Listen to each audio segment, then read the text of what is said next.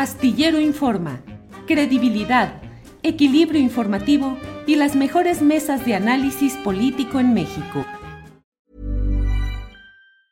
Ryan Reynolds here from Mint Mobile. With the price of just about everything going up during inflation, we thought we'd bring our prices down. So to help us, we brought in a reverse auctioneer, which is apparently a thing. Mint Mobile unlimited premium wireless. Ready to get 30, 30, bit to get 30, bit to get 20, 20, 20, bit to get 20, 20, bit to get 15, 15, 15, 15 just 15 bucks a month. So, Give it a try at mintmobile.com/switch. slash $45 up front for 3 months plus taxes and fees. Promo for new customers for limited time. Unlimited more than 40 gigabytes per month slows. Full terms at mintmobile.com. Hey, it's Danny Pellegrino from Everything Iconic. Ready to upgrade your style game without blowing your budget? Check out Quince. They've got all the good stuff, shirts and polos, activewear and fine leather goods, all at 50 to 80% less than other high-end brands. And the best part? They're all about safe, ethical and responsible manufacturing. Get that luxury vibe without the luxury price tag. Hit up quince.com slash upgrade for free shipping and 365 day returns on your next order. That's quince.com slash upgrade.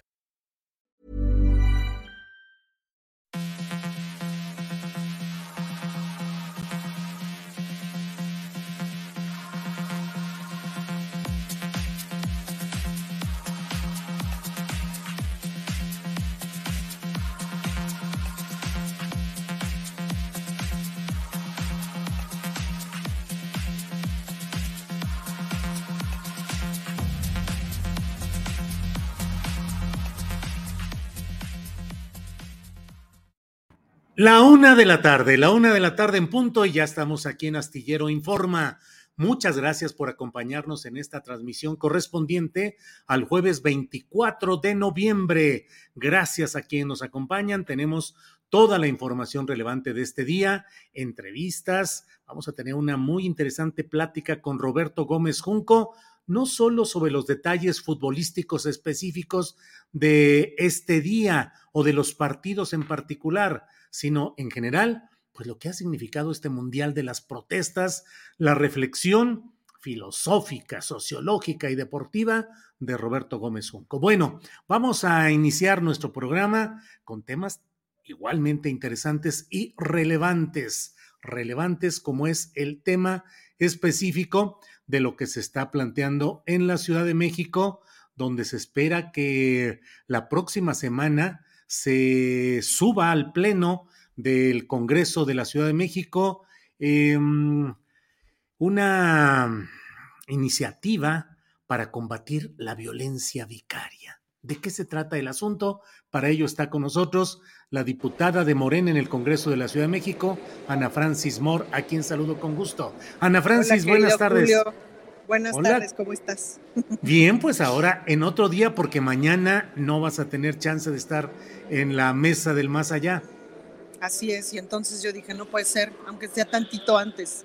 Ah, no, sí, claro, y además con temas muy interesantes. Sí. Y hoy, en, en tu condición de legisladora de la Ciudad de México, Ana Francis, ¿de qué se trata este tema de la violencia vicaria? La violencia vicaria es violencia vicaria o violencia por interpósita persona, es esta violencia que se coloca dentro de las violencias de género, que es aquella violencia que se comete en contra de una mujer o para atacar a una mujer, pero es por medio de sus criaturas, por medio de sus hijos e hijas. Eh, seguramente conocerás historias, Julio, en tu, en tu propia historia familiar y que conozcas de el típico señor que nunca se había interesado por cuidar a las criaturas, por criarlas, por estar ahí, de pronto puede ser que se haya desaparecido un par de años o algo así, y de repente un día regresa y dice, me los voy a llevar al cine y pum, se los vuela. Se roba las criaturas y no los vuelve a ver la mamá, o empieza a extorsionar a la mamá con regresa conmigo, si no, no te regreso a los hijos.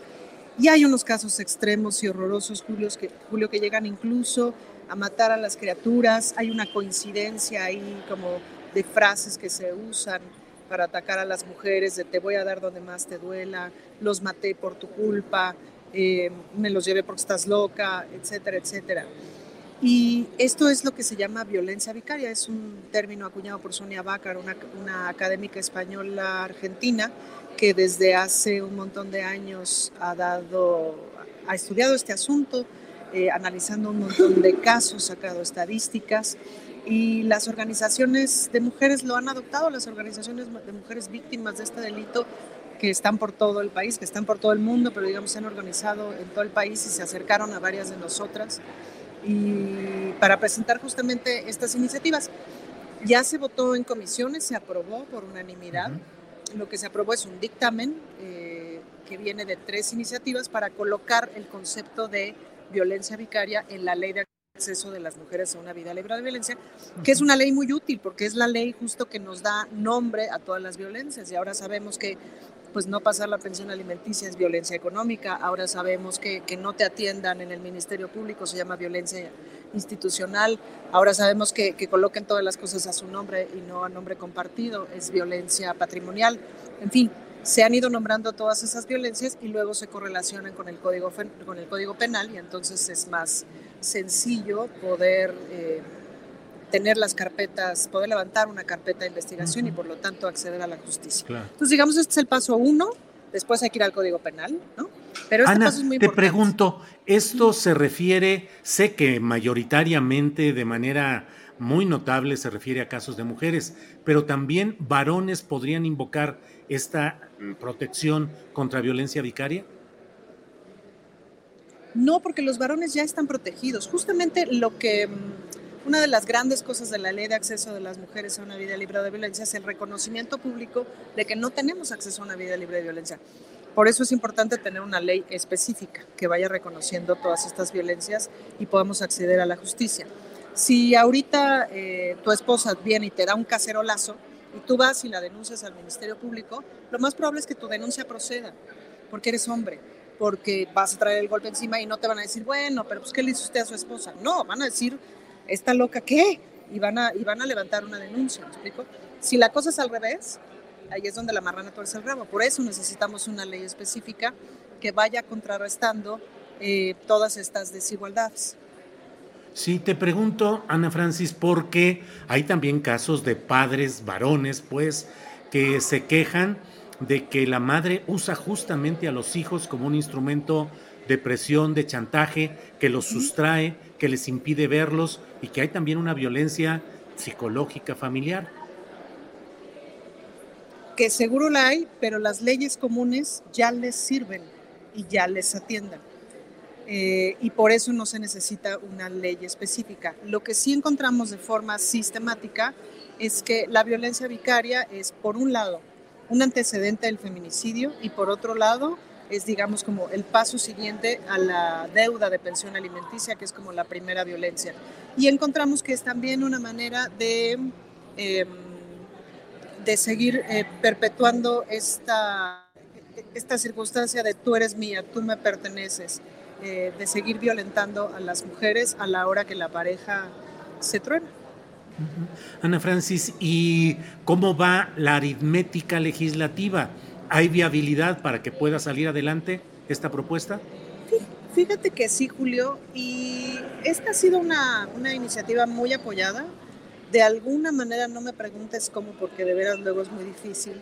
Todas las diputadas del Congreso, todas las mujeres nos suscribimos a estas iniciativas y nos suscribimos a este apoyo. Y además ha sido una dictaminación muy robusta porque nos fuimos a trabajar en la Comisión de Igualdad, que es la que yo presido, nos fuimos a trabajar con Tribunal de Justicia, con Fiscalía, con Secretaría de las Mujeres, muy de la manita, nos sentamos y les dije, a ver, esto no se trata de que se apruebe una ley, se trata de que se apruebe una ley que sirva y que se pueda usar, y ustedes son quienes la van a usar. Entonces, ahorita mismo le corregimos lo que sí, lo que no, y vengan los argumentos y venga la discusión. Entonces, digamos que el dictamen llegó muy, muy robusto, ya muy apoyado por las autoridades que la van a aplicar. Eh, pasó por unanimidad en la comisión, tendría que pasar por unanimidad en el Pleno. Mira, eh, te comento, Raúl Ramírez Salzar dice, mentira, cuando un hombre denuncia violencia física es burla de las autoridades, son muy pocas las denuncias. Em, Juan López dice, falso, los hombres sufren más ese tipo de violencia. Radamés Ramírez Cano dice, entiendo el fondo, pero la justificación de Ana Francis es incorrecta. Cheval Blanche dice, exacto, al hombre lo ridiculizan y ni levantan el caso. Como eso, hay varios, eh, mensajes. Pablo Méndez, la ley está de parte de las mujeres, pero hay mujeres que se aprovechan de esto y luego solo se quejan. Ana Francis, ¿qué responder a estos comentarios? Que son algunos de los que voy leyendo. Que entiendo su molestia y su preocupación, pero este es un asunto sistémico y todos son hombres. Entiendo que lo miren así, pero las cifras a nivel mundial hablan como hablan las mujeres ganamos 30% menos, tenemos menos acceso a la vivienda, tenemos menos acceso a las oportunidades laborales, tenemos menos acceso a prácticamente todo. Y estos son números mundiales. México también tiene sus particularidades, hay estados donde es peor. Eh, estamos llenos de cifras de asesinatos de mujeres y de hombres, casi todos perpetuados por hombres a las mujeres nos matan hombres y a los hombres también los matan hombres. Entonces es importante visibilizar que la violencia del rol masculino, y ojo, porque es muy importante separar el asunto del rol del género. Este no es un asunto en contra de los hombres, es un asunto en contra del machismo eh, y es un asunto en contra del patriarcado. Entonces es importante que lo asumamos. Ya, ya sé que me va a llover en ese sentido. Bueno, me toca, no pasa nada. Eh, creo que vale la pena que si una fiscalía a una denuncia no les responde, pues, este, ¿cómo se llama? Vuelvan a denunciar, insistan, apóyense. En la Ciudad de México estoy a sus órdenes para acompañarles a alguna fiscalía si no les responde alguna de sus denuncias a cualquier eh, persona. Eh, pero en ese sentido, pues Julio, tenemos un asunto sistémico. Em, que luego el problema, Ana Francis, es se cambian las leyes, pero la realidad sigue terrible y tú sabes que en las fiscalías y en las agencias del Ministerio Público es una tortura, eh, horas perdidas ahí para llevar a cabo, por ejemplo, una denuncia. Eh, ¿Qué candados se pueden poner o de qué manera se puede estimular que esta propuesta, en caso de aprobarse y convertirse en ley, pueda tener practicidad? Mira, es que justo en la Ciudad de México hay un espacio muy propicio, porque desde que se declaró la alerta de violencia de género, que la decretó la jefa de gobierno, justo hoy, hace tres años, pues ha habido una serie de acciones encaminadas a bajarle la violencia de género. El, eh, asesinato, eh, eh, la muerte violenta de las mujeres, muchos feminicidios, muchas muertes violentas, ha bajado un 34% en la Ciudad de México, Julio. Está funcionando la estrategia todavía, les decía yo hace rato a no sé quién, o sea, sí, la alerta de género es decir, tenemos diabetes y nuestro azúcar está en 350. Bueno, nuestro azúcar ya está en 320 o en 300. Eso significa que la estrategia está funcionando. ¿Ya estamos bien? No, todavía falta un montón de cosas que hacer. Pero la estrategia justamente de prevención implica capacitar fiscalías, policías y tribunales. Eh, y en eso estamos, en eso está la Secretaría de las Mujeres muy aplicada y en eso está la Fiscalía y el Tribunal muy aplicadas. Por eso ha sido muy importante trabajar de la mano con ellos. Es decir, a mí no, me, no, nos sirve de nada aprobar una ley si el tribunal dice, puta, pues aprueben lo que quieran, yo ni la voy a aplicar porque ni la entiendo ni me importa. Entonces, no, pues trabajamos con tribunal y dijimos, a ver, padre, pues ¿cómo le hacemos? Pues, ¿no? ¿Cómo le, cómo le entramos a este tema? No, que el nombre no está correcto, que esto, que lo otro, que no sé qué. Bueno, pues el nombre ya se la pusieron las organizaciones. ¿Qué te digo? Ok, asumimos el nombre, pero hay que entender que es por interpósita persona. Ok, y a partir de ahí justo vienen las capacitaciones. Justo acabo de ver al, presidente del tribunal, al, magistrado Guerra, con quien he estado también trabajando muy de cerquita. Neceando, Julio. A ver, este es un cambio cultural. Y como se hace, pues es neceando. Neceando y neceando y neceando, así de velo, velo, velo, velo, velo, velo, hasta que lo vean. Ana Francis, eh, em, ¿cómo te imaginas que puede ser la aplicación o el beneficio concreto para las mujeres en caso de que se apruebe esta ley. Es decir, en específico, quienes nos estén escuchando y tengan una situación parecida, ¿qué tendrían que hacer y qué es lo que podrían esperar ahora? Mira, por ejemplo, una estrategia que podría estar derivada de esta ley eh, y que justo lo, lo, estamos revisando con Secretaría de Seguridad Ciudadana es una alerta distinta a la alerta AMBER. La alerta Amber te sirve justo para decir, se robaron a mi criatura, no sé en dónde está, o desapareció mi criatura, no sé en dónde está. Pero quizás valdría la pena una alerta diferenciada cuando sí sabes quién se lo llevó y cuando más o menos podrías tener idea de dónde está. ¿Me explico? Porque entonces el proceso de investigación pues es distinto, Julio. Eh, y podríamos ir viendo qué tan eh, frecuente es no tenemos números de la violencia vicaria, solamente tenemos los números que nos han dado las organizaciones, pero no tenemos cifras oficiales, pues porque no estaba nombrada. Entonces, lo primero que necesitamos es eso. Yo no necesariamente estoy segura de que una alerta diferenciada podría funcionar. Es algo que hay que pensarle todas las aristas. El chiste es que aporte, no estorbe. Em, pero, por ejemplo, esa podría ser una aplicación práctica para que la investigación sea más expedita. Otra eh, aplicación práctica sería como el cambio cultural en términos de tú llegas y denuncias se llevó a los niños al cine y ya no me los regresó y ya van tres días. Y para que el Ministerio Público no te conteste, señora, pues es su papá. No, espérate, sí es su papá, pero hace dos años que no lo ve, que no pasa pensión alimenticia, que se desapareció y me está amenazando por WhatsApp. Es un agresor. Oye, Cucú, papá se fue, que es algunas de las canciones clásicas de este tema, o la pues cabeza esta de idea mi padre. De que el, esta idea de que el papá es bueno porque sí, pero ni el papá ni la mamá. Es decir, ojalá toda la vida pudiéramos crecer con adultos más o menos decentes y responsables, Julio, pero lo cierto es que no, lo cierto es que hay personas que no, que es mejor que no estén cerca, pues, ¿no? Quien agrede a la madre, generalmente, agrede a los hijos. No podemos pensar que quien agrede a la madre es un buen papá. Bueno, pues como te imaginarás, hay muchos comentarios de toda índole. Vengan las mentadas, ahí están mis redes sociales. De veras recibo todos sus comentarios y todas sus reflexiones. Me toca recibir las mentadas, las asumo eh, y ya ni modo, Julio, vamos para adelante.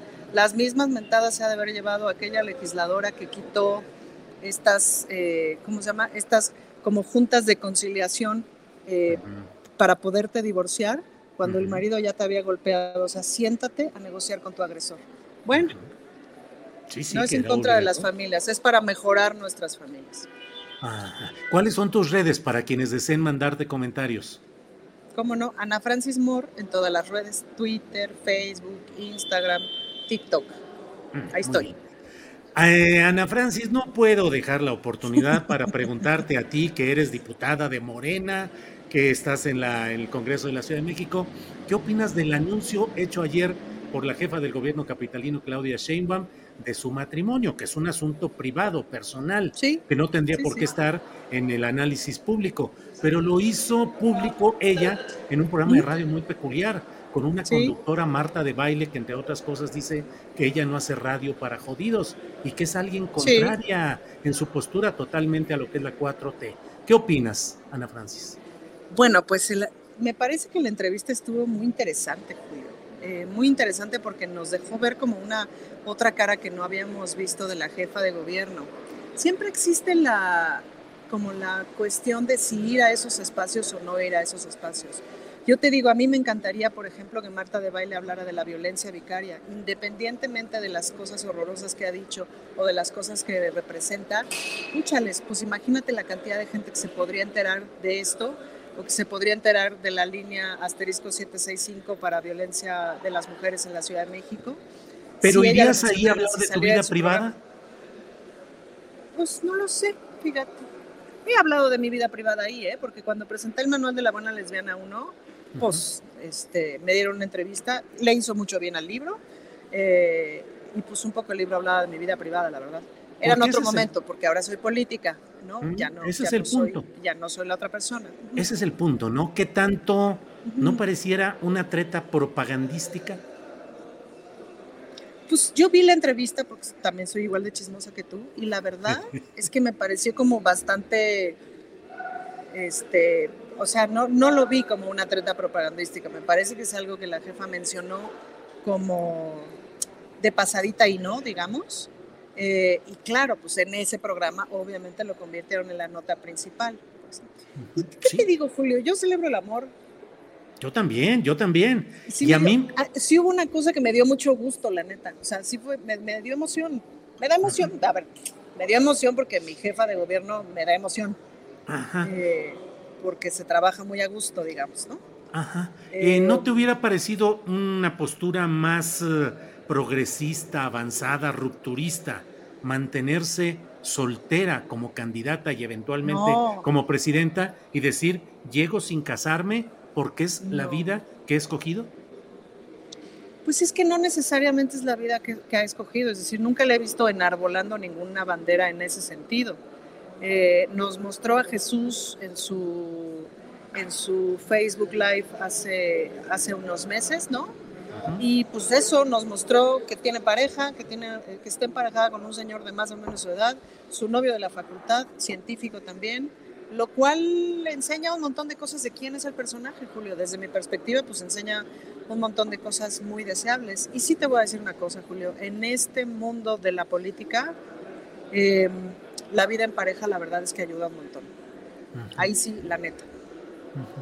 Entonces, ¿te parece positivo pues lo que sucedió ayer de dar a conocer su estatus, su propuesta de su idea de casarse ahí en un auditorio tan especial como el de Marta de Baile? Sí, pienso que sí, porque me parece que mucha gente pudo conocer un poquito más de la, jefa de gobierno es muy reservada con, con sus emociones, etcétera. Y me parece que fue muy bonito ver un pedacito de sus emociones y que eso es importante para la política. Creo que hay mucho que decir del espacio también, pero también hay mucho que decir en favor del espacio. No es únicamente como eso. Eh, yo tengo mis emociones encontradas siempre con el personaje de Marta de Baile. ¿Por qué? Por un lado, Pues porque por un lado es una chingonaza en lo que hace, pues, ¿no? este, ha tenido un espacio y, hace muchas, eh, hace muchas conversaciones interesantes. Otras no, otras que desde mi perspectiva, híjole, son reteñoñas y retefrívolas, eh, también para las cosas de las mujeres, pero de pronto también ha sido muy apoyadora justo para la diversidad sexual y también ha sido muy apoyadora en lo que tiene que ver con el empoderamiento económico femenino. Sí tiene una visión, no la comparto.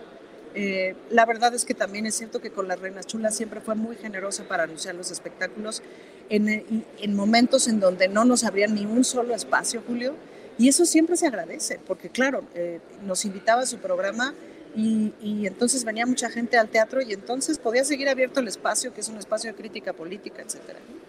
Entonces, por eso tengo mis sentimientos encontrados, porque por un lado he recibido muchas eh, acciones de generosidad que no necesitaba hacer, ¿no?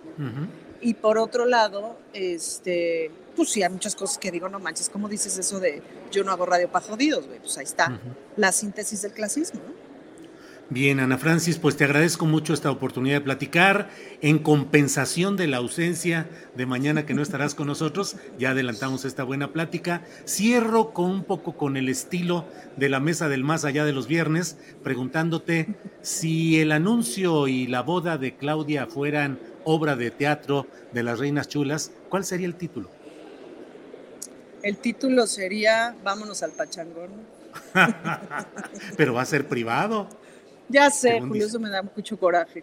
¿A poco hubieras querido una bodota? No, obvio no, no, justo no. Pero yo le estaba diciendo a mi equipo, a mi equipo de trabajo, ¿por qué no nos organizamos un toquín con sonido La Changa el día de la boda para festejar con tú en una plaza pública y lo hacemos de cooperacha o de traje, ¿no? Órale, o sea, la fiesta alterna, paralela. La fiesta alterna, ya sé que no lo voy a hacer, pero me gustó la idea. Pero sobre todo, Julio, lo que te quiero decir es que de mi corazón, de mi corazón, honestamente, salió la celebración. Muy Las ganas de celebrar. Ana Francis, te agradezco mucho esta posibilidad, que tengas buen fin de semana y nos vemos de este viernes al otro. Gracias, Ana Francis. Gracias. Hasta luego. Gracias.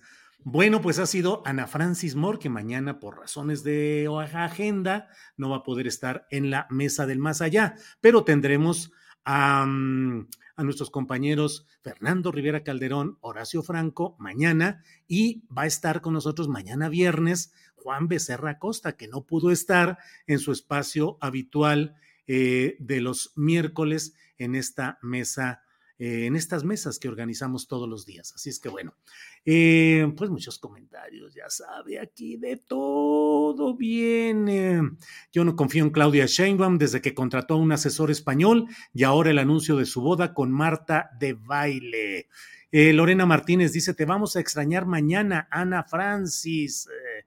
Em, Eh, Salmoni dice, nos ha vendido puro circo, empezando por Ana Francis Di Pluri Bravo, así dice Jorge Alberto Alcaraz, que aplaudidora, Lilia Bucio, a mí me gusta escuchar a personas inteligentes, por eso elijo los medios de comunicación. Mario Ramírez Gallegos dice, el título sería El Gavioto. Octavio Martínez Soriano dice, hagan lo que quieran, la candidata ya es Claudia. Híjole, muchos comentarios y muchas expresiones. Eh, Violet Raven dice, esta izquierda de cafecito ya cae en lo ridículo justificando todo. Em, eh, Claudia es lo peor que podría pasarle a México, dice Ale Campos. Bueno, bueno. Y si llegara Chainbaum al 24 sería Gavioto ver dos reloaded. Tan imbécil sería el pueblo, dice J. Pablo K.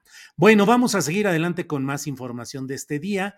Y mire, resulta que hoy en la conferencia mañanera de prensa, el subsecretario de Seguridad, Ricardo Mejía Verdeja, presunto precandidato oficial al gobierno de Coahuila, criticó la liberación de Ramón N., alias El Moncho o R1. Vea usted lo que dijo. Donde tenemos todavía muchos problemas es en el comportamiento de los jueces.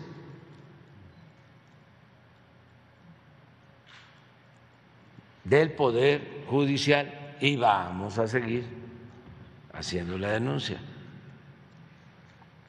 Porque siguen los sabadazos.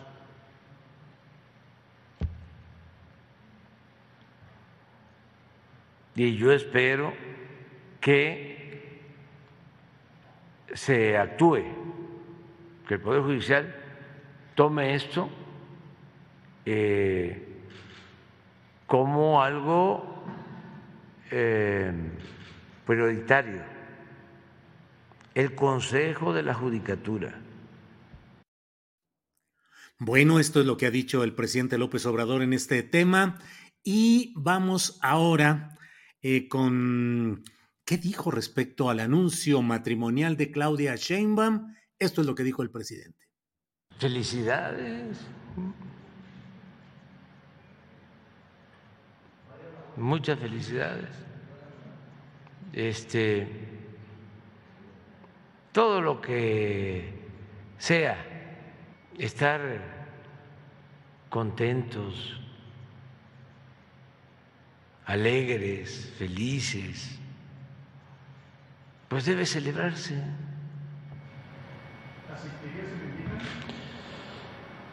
Pues eso es otra cosa, porque pues yo por lo general no asisto a ceremonias, este, ni bautizos, ni bodas, pero desde hace años, porque me invitan mucho. Y entonces, pues, tendría yo que dedicar bastante tiempo.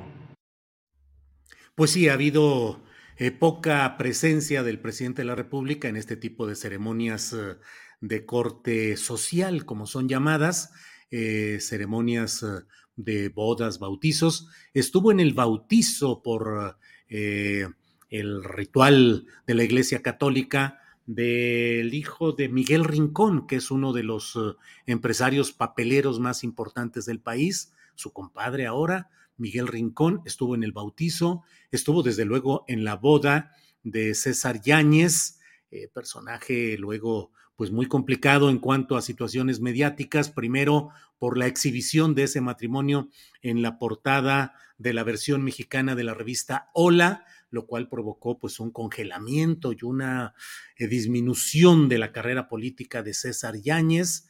Eh, y luego, em, pues César Yáñez, que también ha estado involucrado pues de manera involuntaria en el tema de este libro de su anterior pareja afectiva eh, que escribió este libro, El Rey del Cash. Bueno, vamos a seguir adelante con otros temas que abordó hoy el presidente en su conferencia mañanera de prensa. Miren, sobre este tema que nosotros, yo particularmente he hablado mucho sobre lo que me parece una terrible injusticia en la bahía de Ohuira, en Topolobampo, en Ahome, Sinaloa. Esto ha dicho el presidente de la República. ¿Qué eh, pensamos que hay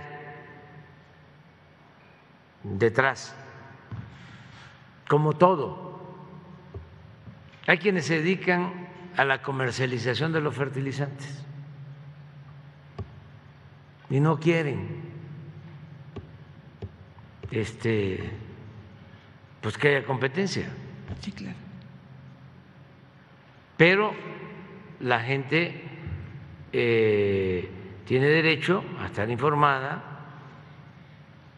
y qué mejor que la secretaria de Medio Ambiente que les explique bien, se cuidó este, no dar ningún permiso hasta llevar a cabo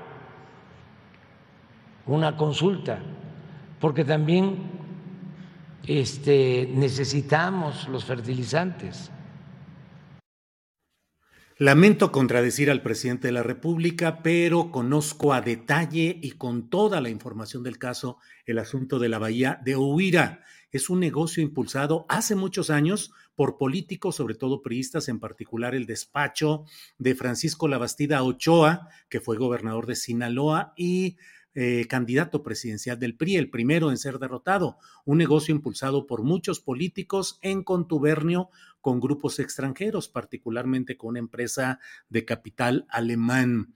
Y eh, otro de los impulsores fue el entonces secretario general de gobierno, Gerardo Vargas Landeros, que ahora es el presidente municipal de AOME y que ahora todo el poder morenista lo he escrito, lo he detallado y lo reitero.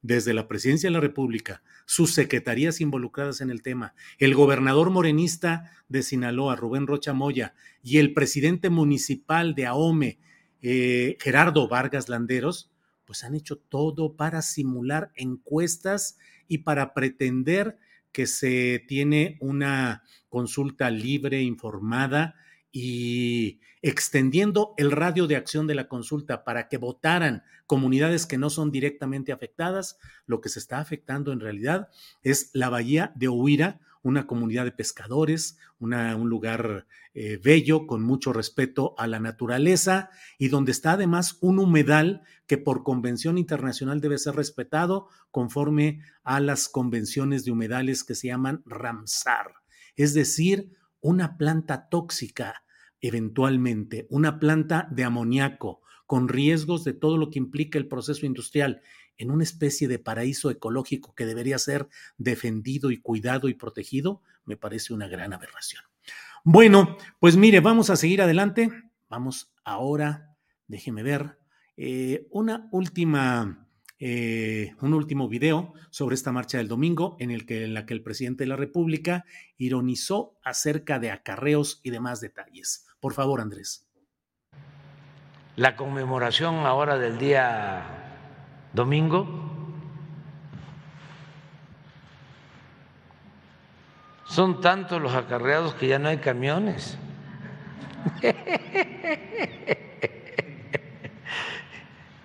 ya no hay camiones. La gente está entusiasmadísima y este pues que se organicen y vean cómo se vienen juntos, eso sí, con mucho cuidado, despacio, que el que maneje, pues que descanse un día antes bien, nada de alcohol. Y es un festejo porque entre todos hemos logrado echar a andar la transformación de México. Y hay muy buenos resultados. Bien, pues eso ha dicho el presidente de México. Y bueno, mire, es la una de la tarde con 31 minutos y tenemos el privilegio, el gusto de contar con la opinión, con el análisis de Roberto Gómez Junco. Él es analista de fútbol, autor de El ilustre Pigmeo, Los crimencitos impunes y México esdrújulo. Él está con nosotros para platicar sobre el tema del Mundial y las reflexiones que de ahí se derivan. Roberto, buenas tardes, buenas noches. Buenas tardes allá en México, Julio. Me da mucho gusto, como siempre, saludarte. Roberto, te agradezco mucho, te agradecemos mucho que nos hagas el honor de estar con nosotros en esta ocasión, porque yo les dije al auditorio, le dije, vamos a tener las reflexiones no solo futbolísticas del momento o del partido inmediato, sino las filosóficas, sociológicas de un pensador como es Gómez Junco. Roberto, ¿qué ha sido este mundial? ¿El mundial de las protestas? No te escuché bien al final, Julio, pero digo, no, no tanto como pensador ni filosófico, pero ¿qué, qué, me dices de las protestas? Que, ¿cómo, ¿Cómo consideras lo que está pasando? ¿Este mundial cómo se caracteriza? ¿El mundial de las protestas?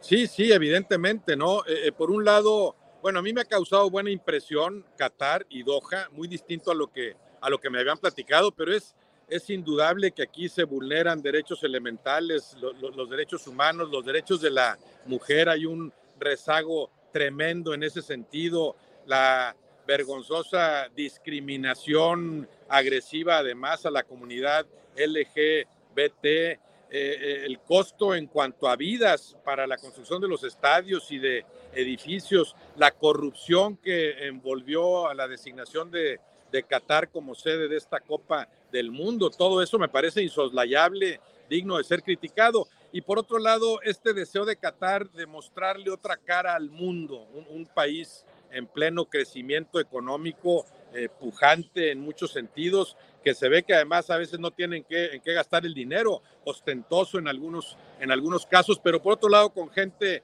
eh, muy, muy, amable, gente que me ha sorprendido en ese, en ese sentido, eh, lejos de lo que pensaba o de lo que nos imaginábamos por la percepción que tenemos desde allá, desde México. Entonces, por un lado está este deseo de, mostrar una cara distinta al mundo, pero por otro lado, la posibilidad que el fútbol tiene de convertirse en un vehículo que permita que los ojos del mundo estén en un lugar como este y se revisen tantas cosas que tendrían que ser revisadas y en consecuencia modificadas.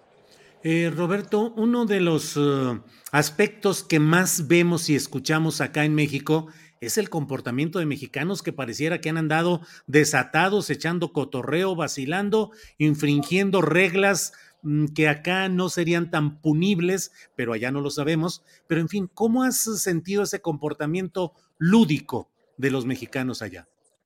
Bueno, mucho mejor que en anteriores mundiales, pero bueno, sé que, sé que eh, eso se debe fundamentalmente a, la escasez de alcohol, a la dificultad para conseguir alcohol en las cantidades ingentes en que suelen conseguirlo a muchos eh, mexicanos que viajan a estas copas del mundo. Se percibe en el ambiente de, de, Doha, porque además hablamos de un mundial peculiar en ese sentido, único, inusitado, y no volverá tal vez a verse algo así. Un mundial no en un país, sino en una sola ciudad, porque los ocho estadios están en la zona metropolitana de, de Doha, el más lejano está a 40 minutos. Eh, eh, eso hace también que se eh, aglomeren las distintas aficiones, los seguidores de los distintos equipos. Yo creo que con alcohol no se hubiera podido manejar el asunto. Sí se percibe en las plazas en donde más gente hay, se percibe la falta de alcohol, o sea, el entusiasmo, pero sin los excesos eh, eh, en los que suele derivar el aficionado cuando hay alcohol de por medio. Eso, eso me ha parecido obvio. Y también en los estadios. Eh, con, lo acostumbrados que estamos al, al, consumo de cerveza en los estadios, eh, los espectáculos a los que me ha tocado asistir se parecen más al teatro o al cine que a un partido de fútbol.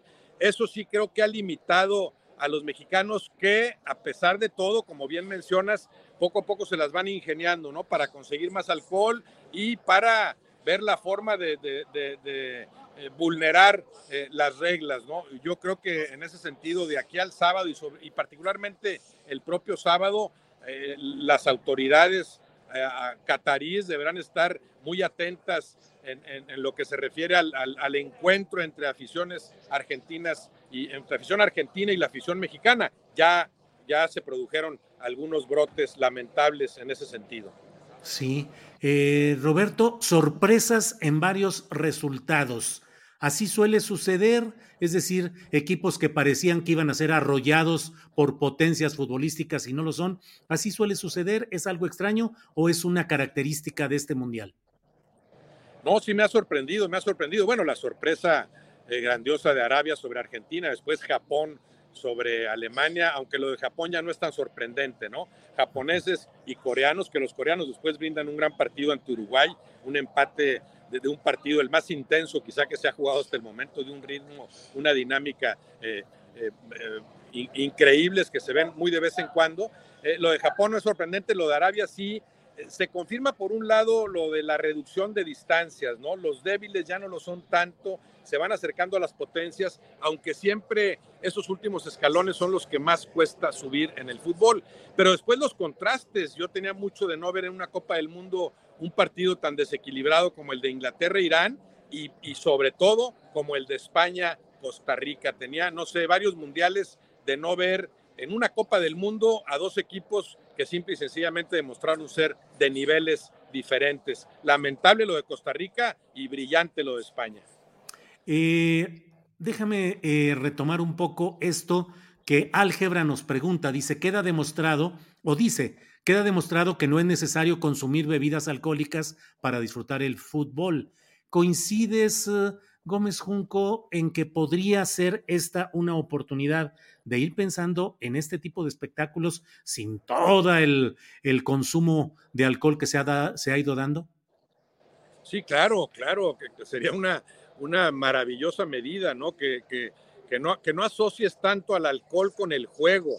Lo que pasa es que, por ejemplo, en México, particularmente en México, yo veo eh, imposible que eso, que eso llegue a suceder, ¿no? La, el negocio de la cerveza está metidísimo en el fútbol, eh, los dirigentes serían los primeros en, en, en, impedirlo, ya, ya, ya, el negocio como que va de la mano, ¿no? La, la cerveza, las apuestas y el fútbol, pero por supuesto que con lo que hemos visto acá, tanto en los estadios, aunque el ambiente sea un tanto, un poco más frío, tanto en los estadios como en las calles aquí de Doha, sí se confirma, evidentemente lo comparto, que se puede disfrutar del fútbol sin alcohol de por medio.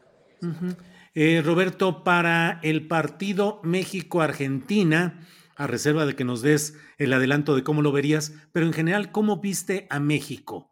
El paradón, la, la tajada de Guillermo Ochoa encubre un mal funcionamiento del equipo durante ese partido. ¿Cómo ves a México, pues? No, no, no, México mejoró muchísimo. A mí me, gustó la actuación del equipo mexicano considerando los antecedentes inmediatos. Tiene mucho tiempo de no jugar bien esta selección. Para mí mejoró sustancialmente. Le faltó, claro, eso que tanto le ha faltado, generar más juego ofensivo, generar alguna oportunidad de gol. Está la gran atajada de, de Ochoa que se, que se añade a lo que Ochoa ha hecho en otras copas del mundo. Como atajada en sí misma, como asunto aislado, bueno, tendría su mérito, pero adquiere otra dimensión si pensamos en lo que Ochoa ha hecho en Copas del Mundo. Para mí, incuestionablemente el mejor portero mexicano en la historia de las Copas del Mundo. Pero esa es la única llegada de, Polonia, es la única oportunidad muy clara desperdiciada por Lewandowski con la gran intervención de Ochoa. Fuera de eso, creo que el equipo mexicano fue mejor que el polaco. Sí, me imagino que jugadores y técnico estarán pensando ahorita que, podrá costarles mucho el no haber ganado ese partido que se presentó mucho más accesible de lo que suponían. Hay una mejoría indudable del equipo mexicano, pero también a mí me parece incuestionable que a, pesar de la, pésima presentación de los argentinos, el, el, equipo de Martino tendría que mejorar muchísimo más para oponerle resistencia el próximo sábado al, conjunto en donde Leo Messi sigue siendo la, la, máxima figura, aunque haya estado en su primer partido muy por abajo del nivel esperado. Eric Ramírez nos dice, penal fallado, penal mal tirado. Roberto, ¿qué es? ¿Suerte del portero? ¿Inteligencia? ¿Realmente el portero puede adivinar y ese es su mérito? ¿O es simplemente que se arroja a un lado y ahí llega el balón? No, por supuesto que, que, penal fallado es mal, mal ejecutado. Si tú ejecutas como se debe, no hay portero que tenga nada que hacer ante una ejecución bien cobrada, ante un penal bien cobrado. Ahí, por supuesto que eh, Ochoa contó con la complicidad de Lewandowski, pero el mérito de Ochoa también es indudable. En la medida en que mejor eh, te, desempeñas como portero en ese tipo de jugadas, bueno, amplías tus probabilidades de, atajar un penal o reduces las de por sí amplias probabilidades del tirador de anotarlo. Claro que necesitas que lo ejecute mal para poder detener cualquier penal, como lo requirió también eh, Courtois contra el conjunto canadiense, pero no es una tajada común y corriente, además la de Ochoa, hay una finta sutil hacia un lado para de ahí apoyarse, impulsarse y lanzarse hacia el otro. Hay muchos tiradores que se esperan, lo había hecho Messi unas horas antes, y lo intentó Lewandowski, que se esperan hasta el último momento para ver hacia dónde va el portero y tocarle suave al otro lado. Aquí hay un engaño, un amague muy bien realizado por Ochoa, porque tienes que hacerlo en el tiempo preciso y después se impulsó con todo. La atajada es extraordinaria, a pesar de que, claro, coincido con el comentario, eh, penal, penal fallado, tuvo que, tuvo que ser mal tirado por el que lo ejecuta. Eh, Roberto, para el juego con Argentina, que va a ser muy importante, definitorio, eh, ¿qué le falta a México? ¿Centro delantero, como muchas veces? Le falta ataque, generación de juego ofensivo. Mejoró mucho en cuanto al aparato defensivo, mejoró en cuanto a la repartición del terreno y el esfuerzo en general en toda la cancha. Me gustó el medio campo en el trabajo de recuperación y distribución, pero llegas a tres cuartos de cancha y ahí lo que falta es generar más juego eh, ofensivo. Eh, jugadores que por los costados corran más riesgos, Lozano y Alexis Vega, que son los mejores elementos del ataque mexicano, y termina con esa falta de generación de juego ofensivo, termina siendo víctima el centro delantero, obviamente. Henry Martín tuvo muy pocos balones eh, propicios, como no los ha tenido en varios partidos, como no los ha tenido Funes Mori cuando ingresa. Y, a esto hay que añadirle, bueno, la problemática esa de la posición de centro delantero. Eh, Martino tiene como su hombre idóneo a Raúl Alonso Jiménez desde hace tres años y no llega en buenas condiciones Jiménez. Aparentemente ni siquiera en el renglón físico está como para jugar.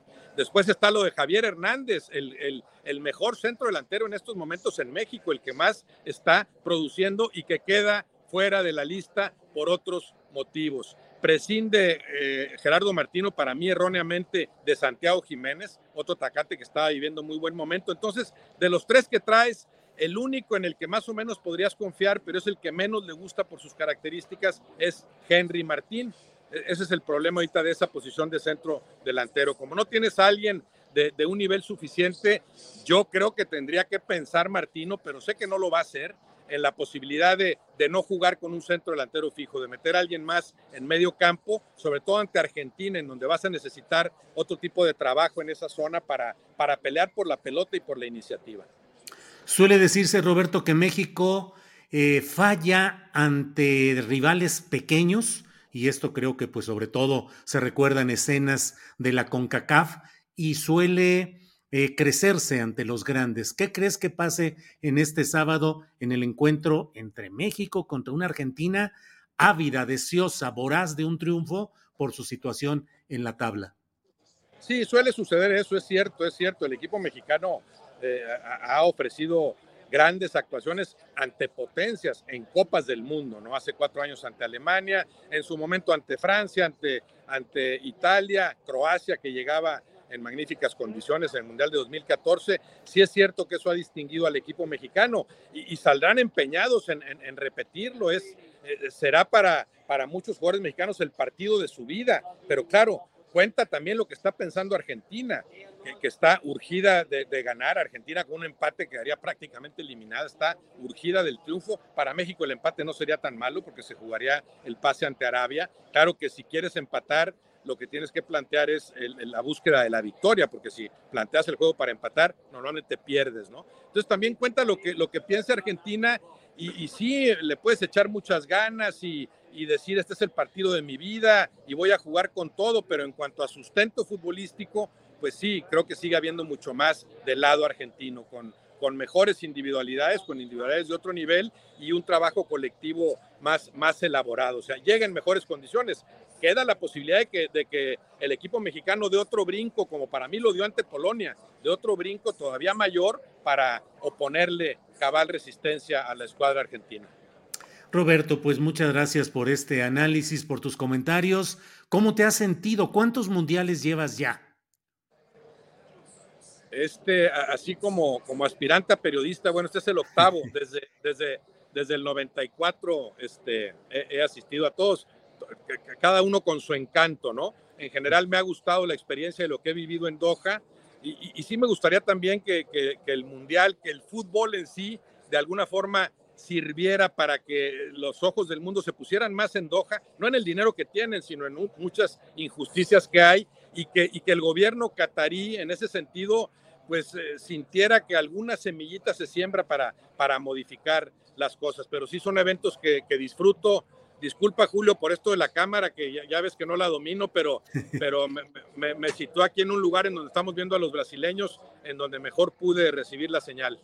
No, no, no, al contrario, agradecemos mucho que en estas circunstancias nos regales estos minutos. Así es que, pues a reserva de lo que desees agregar, de lo que quieras añadir, eh, como siempre, Roberto, muchas gracias por tu participación. Además, esperamos que, que, se eleve el nivel del juego y que el fútbol, bueno, sirva como ejemplo para, para mejorar otras cosas en Qatar y en todo el mundo. Te mando un abrazo, querido Julio.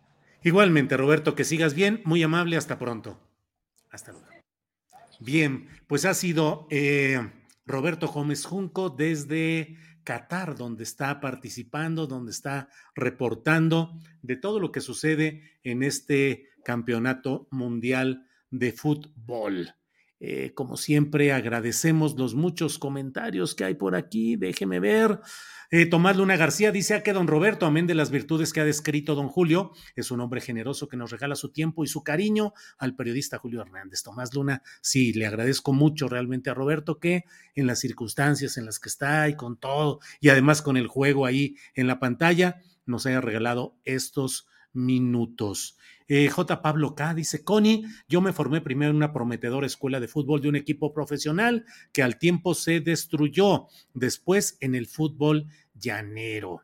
Eh, Carlos Sandoval, ¿no le preguntaste su pronóstico del sábado? Sí, estuve tentado a preguntarlo, Carlos, pero luego me sentí así como si fuera el entrevistador clásico de, de estos temas de fútbol y la verdad es que para el público nuestro, pues me parece que deberían ser otro tipo de preguntas menos eh, centradas en los detalles específicos que, bueno, escuchamos y atendemos en las muchas mesas de análisis que se hacen.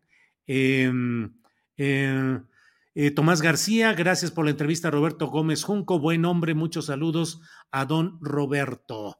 Eh, Tigre Toño dice, la decepción mexicana de fútbol pierde contra Argentina 7-0. No, ¿qué pasó, Tigre Toño? Eso sí está muy complicado. Eh, Gabriel Hernández dice, tienes razón, Julio, es una aberración de lo que dice López Obrador, es una atrocidad más a nuestra naturaleza, solapada por políticos, cancelación de esa empresa de fertilizantes. Pues sí, la verdad es que le he dicho, yo tengo toda la información de cómo se ha fingido, cómo se han simulado las eh, consultas según eso y cómo se está afectando el entorno ecológico que debería ser sumamente protegido de esa zona de la bahía de Ohuira, en el área de Topolobampo, en el municipio de Ahome, en Sinaloa. Em, eh, reporte de lujo, dice Octavio Martínez Soriano. Eh, Julieta Flores Ruiz dice: Somos terribles. El polaco le puso el gol a Ochoa en las manos y ya se acaban por el gran porterazo. Eh, Martín González dice: Astillero de lujo con ese corresponsal. Eh, Argentina va a buscar el gol desde el primer minuto hasta el pitido final, dice Tona Díaz. Bueno, y espérense que mañana les tengo una sorpresa. Mañana vamos a tener un comentario y un análisis de fútbol que creo que van a ver hasta aquellos a quienes no les guste el fútbol. Vamos a tener al comentarista de fútbol más joven del mundo.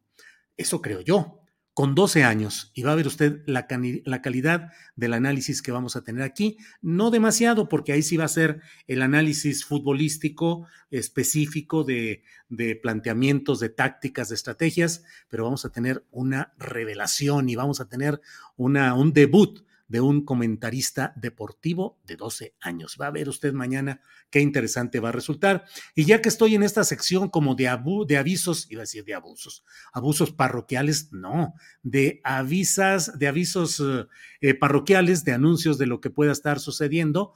Eh, déjeme decirle que el próximo martes a la una de la tarde está concertado el debate en, esta, en este mismo programa de Astillero Informa entre Horacio Franco quien propuso ese debate con Raúl Tortolero, que es un hombre de organizaciones de católicas, defensor de la fe, eh, mm, coordinador o director o no sé cuál es el título del Ejército Cristero Internacional, partícipe en la reunión de conservadores del pasado fin de semana en Santa Fe. Entonces, eh, vamos a tenerlo el próximo martes a la una de la tarde.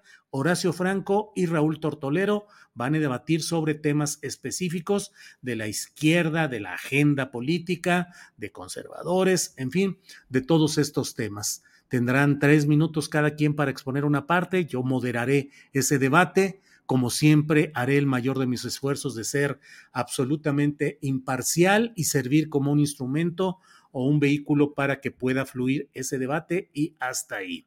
Entonces, bueno, em, por favor no digas eh, avisos parroquiales, me recuerda al saco de pus guacala, dice Luis Macías. Bueno, pues sí, tiene razón, aunque en realidad no corresponde, no son una, un término eh, exclusivo que él haya eh, inventado. pues así, así son los avisos que se ponen en las parroquias católicas de nuestro país. Em, ese niño de 12 años que se ponga a leer y no a ver fútbol, dice Francis Power Kobe. Bueno, bueno. Em, se va a poner bueno, dice María el Consuelo Martínez Barrera. Sí, que le dé con argumentos, dice Letis. Em, eh, abeja Amarilla dice, no creo, el niño seguro lee mucho y entenderá estadística. Vamos a ver, luego, luego a crítica negativa. Eh, Teresa Garnelo dice, ¿y de ahí por qué no llevas la información a la mañanera? Es tu deber como periodista. Le saluda la macrotaza, que luego no aparece últimamente tanto en escena, pero bueno, ahí va a estar. Ese debate va a estar padre, dice Jorge López.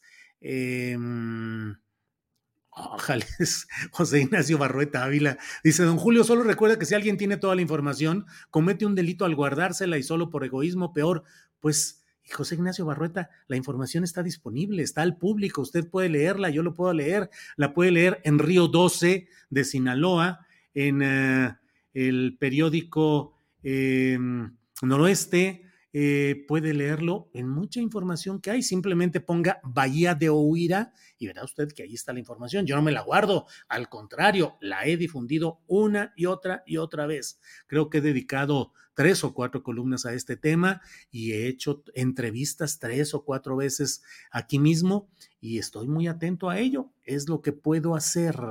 Eh, la mañanera, Max Almaraz dice, la mañanera solo tiene preguntas a modo. Pues eh, no, uno puede ir ahí, puede em, plantear em, pues esto, este tipo de puntos. Lo que pasa es que no es seguro tampoco que porque vaya uno a la mañanera le vayan a dar la palabra. Liliana Valencia dice, tortolero fanático, en fin, veremos qué le dice al querido Horacio Franco.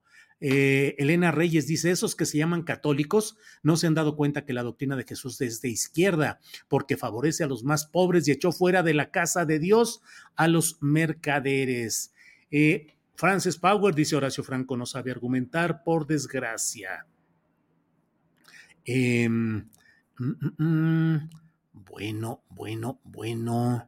Eh, pues hay muchos comentarios, pero luego algunos no sé exactamente a qué se refieren, porque luego creo que hay como una especie de, discusión o comentarios entre internautas que están aquí en este, en este espacio. Eh, José Ignacio Barrueta, el santo niño futbolero de los setentas. Ok, seguiré su consejo. Gracias por todo. No gritar es lo mejor. Eh, va a estar mejor el debate que el partido de México, dice Santiago González. Raúl Gómez, saludos desde Guajuapan, Oaxaca. ¿Qué opina de la sentencia del Tribunal Electoral contra Laida? Dice Raúl Gómez, pues mire, lamento decirle que estoy de acuerdo con la sentencia del Tribunal Electoral. Creo que Laida debe haber mostrado inequívocamente las pruebas de lo que ha dicho y no dejarlo volando así en el aire y que además, pues habría que recurrir a la prueba específica, ni remotamente defiendo a las eh, diputadas del PRI en este caso involucradas, pero sí creo que cuando se hace un señalamiento tan duro contra alguien, tiene que haber una prueba absoluta, contundente, presentada ante los juzgadores adecuados. Eh, Octavio Martínez Soriano, me sorprende que Tortolero haya aceptado, usualmente no hacen eso, tienen tus trucos. Julio, Octavio Martínez Soriano, no, rápidamente, y si digo, como siempre, hay algunos detallitos del día, de la hora, algunos detalles, pero en términos generales, tanto Horacio como Raúl rápidamente aceptaron, insisto, hubo algunos detallitos que había que ajustar, pero no hubo una reticencia de entrada. Digo, Horacio, que fue quien planteó el reto del debate que él quería debatir, pues él estaba puesto y todo lo que se le planteó, él dijo adelante, adelante, adelante. Y Raúl Tortolero también dijo adelante, nada más que bueno, cuestión de día, de horario eh, y algunos otros detalles, pero en referencia, en general, eh, por ahí va. A ver, Yadi García dice, hola don Julio, ¿dónde anda la señorita Adriana? Pues preparando la producción de este programa, atenta a que todo esté fluyendo y caminando.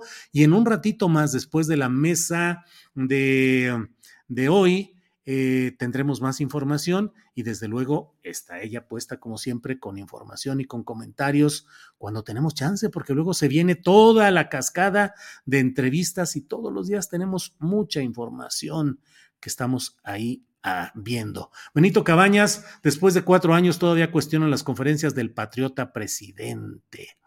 Vaya, vaya. Eh, happy Thanksgiving, saludos desde New York City. Eh, fanáticos católicos que les gusta andar hablando sin decir las cosas completas, como Adriana Corona, dice Cristina Sánchez. Eh, Oscar Hernández, Julio Astillero, ve a la mañanera para tratar el problema de la planta de fertilizante. Ándeles, ya me están aquí impulsando para que vaya a la mañanera a plantear este asunto que es muy lamentable.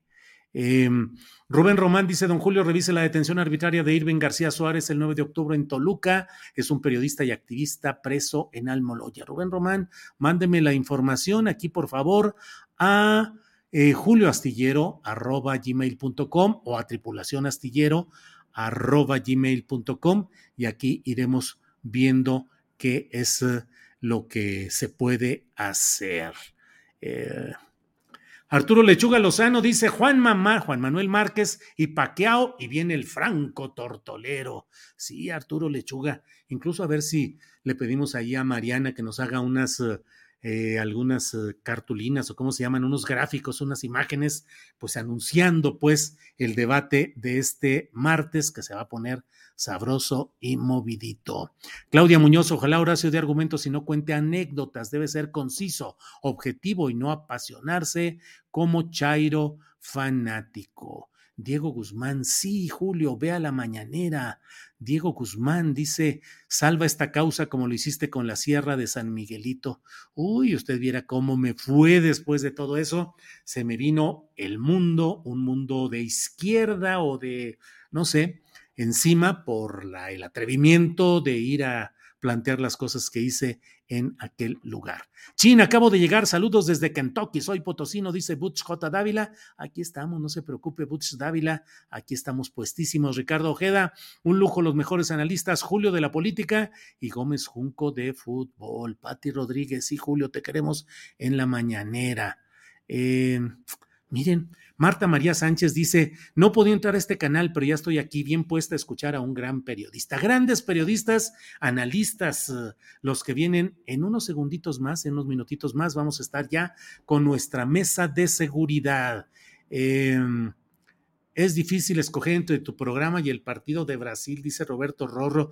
Imagínese, Roberto, la eh, el dilema de Roberto Gómez Junco, la amabilidad y su disposición para hablar con nosotros 18 minutos o algo así, casi 20, pues sobre los temas concretos y atento y eh, expresivo, reflexivo y el juego del, de Brasil ahí en la pantalla enfrente. Bueno, son las 2 de la tarde con un minuto, 2 de la tarde con un minuto y vamos ya de Ah, vamos a un pequeñito comercial, nomás para hacer como que tenemos comerciales que son de nosotros. Adelante, por favor.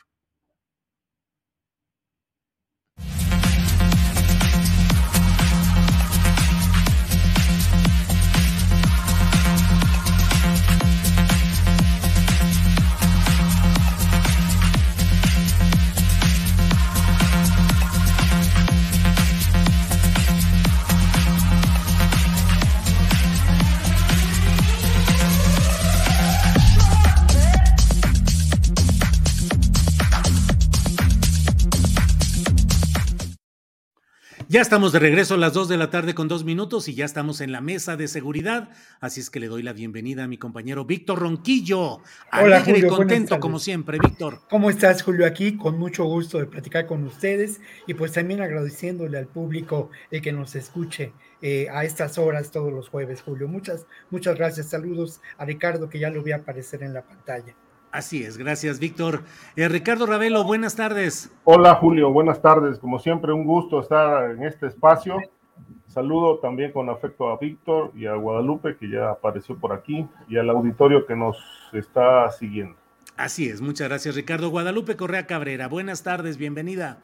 Muy buenas tardes, muy buenas tardes a todos. Julio, Víctor, Ricardo, un placer estar con ustedes después de que falté una, una sesión, pero muy contenta de volver aquí. Qué bueno, qué bueno. Muchas gracias. Ricardo, pues vamos comenzando contigo y antes de entrar a los temas eh, eh, profundos y, y acuciosos, hay una discusión en la Suprema Corte de Justicia por los símbolos religiosos y los nacimientos. Ricardo, ¿tú pones nacimiento, arbolito de Navidad? No.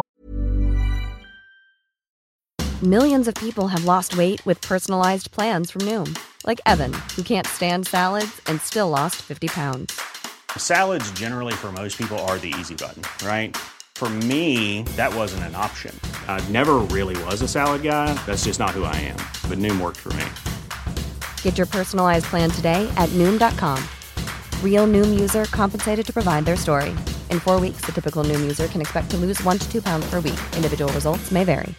I'm Sandra, and I'm just the professional your small business was looking for. But you didn't hire me because you didn't use LinkedIn jobs. LinkedIn has professionals you can't find anywhere else, including those who aren't actively looking for a new job but might be open to the perfect role, like me. In a given month, over 70% of LinkedIn users don't visit other leading job sites. So if you're not looking on LinkedIn, you'll miss out on great candidates like Sandra. Start hiring professionals like a professional. Post your free job on linkedin.com/people slash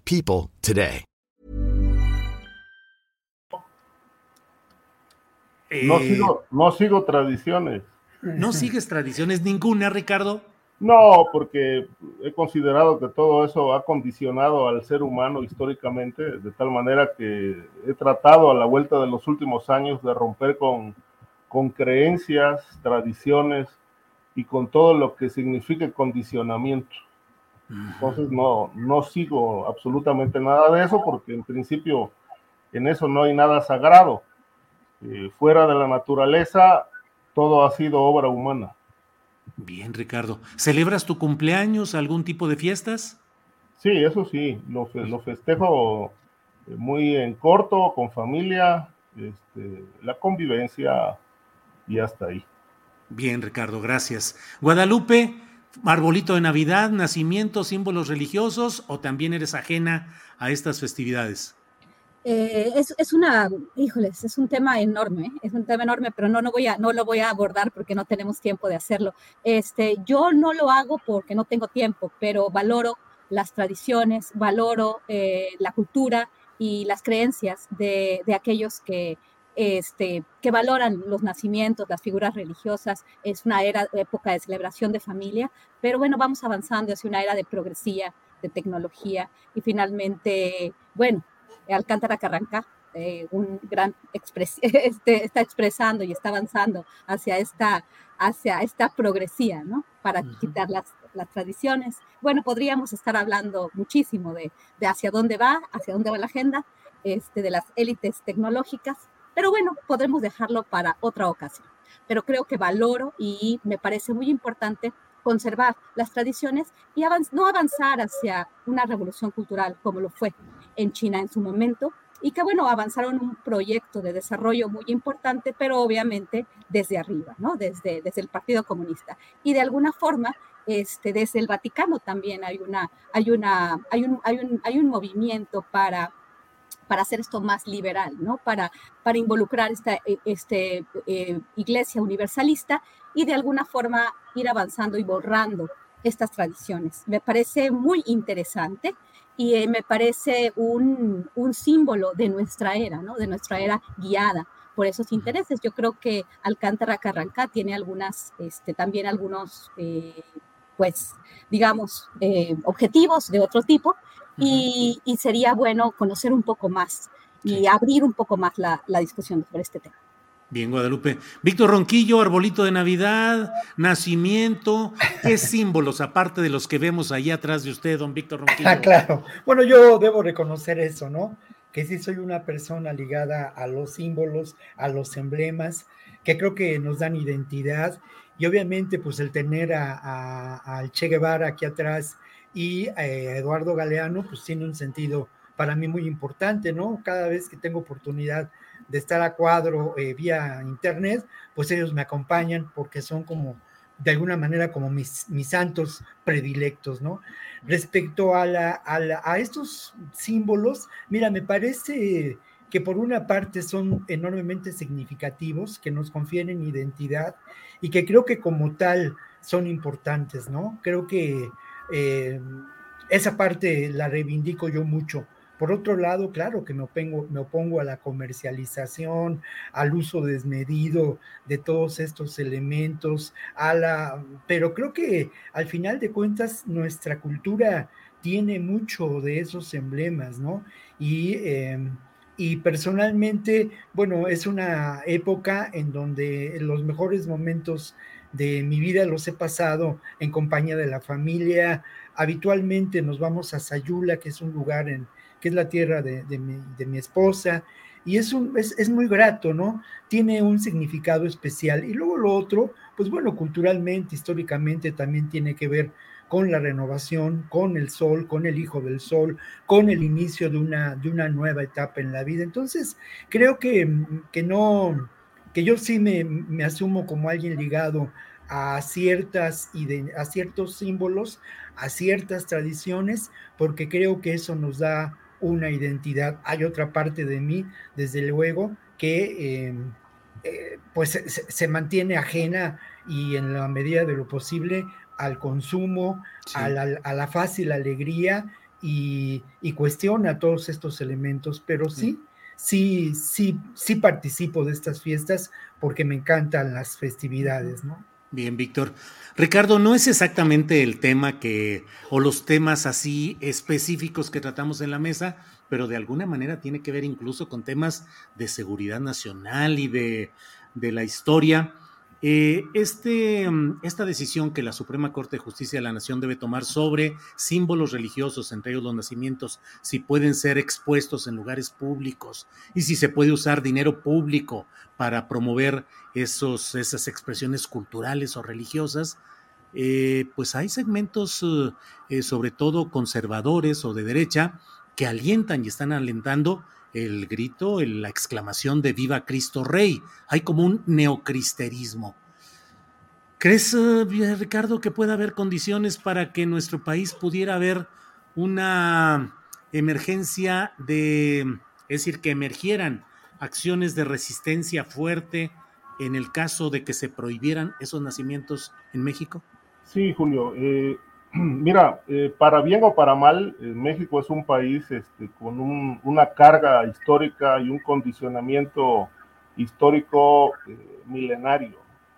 Es muy difícil, digamos, romper con eso que ha marcado, desde mi punto de vista, todo esto ha sido un gran mito impuesto por las religiones, particularmente por la Iglesia Católica, desde el nacimiento de Cristo, que para empezar no, no está del todo confirmado eh, su existencia y menos su nacimiento el 24 de diciembre.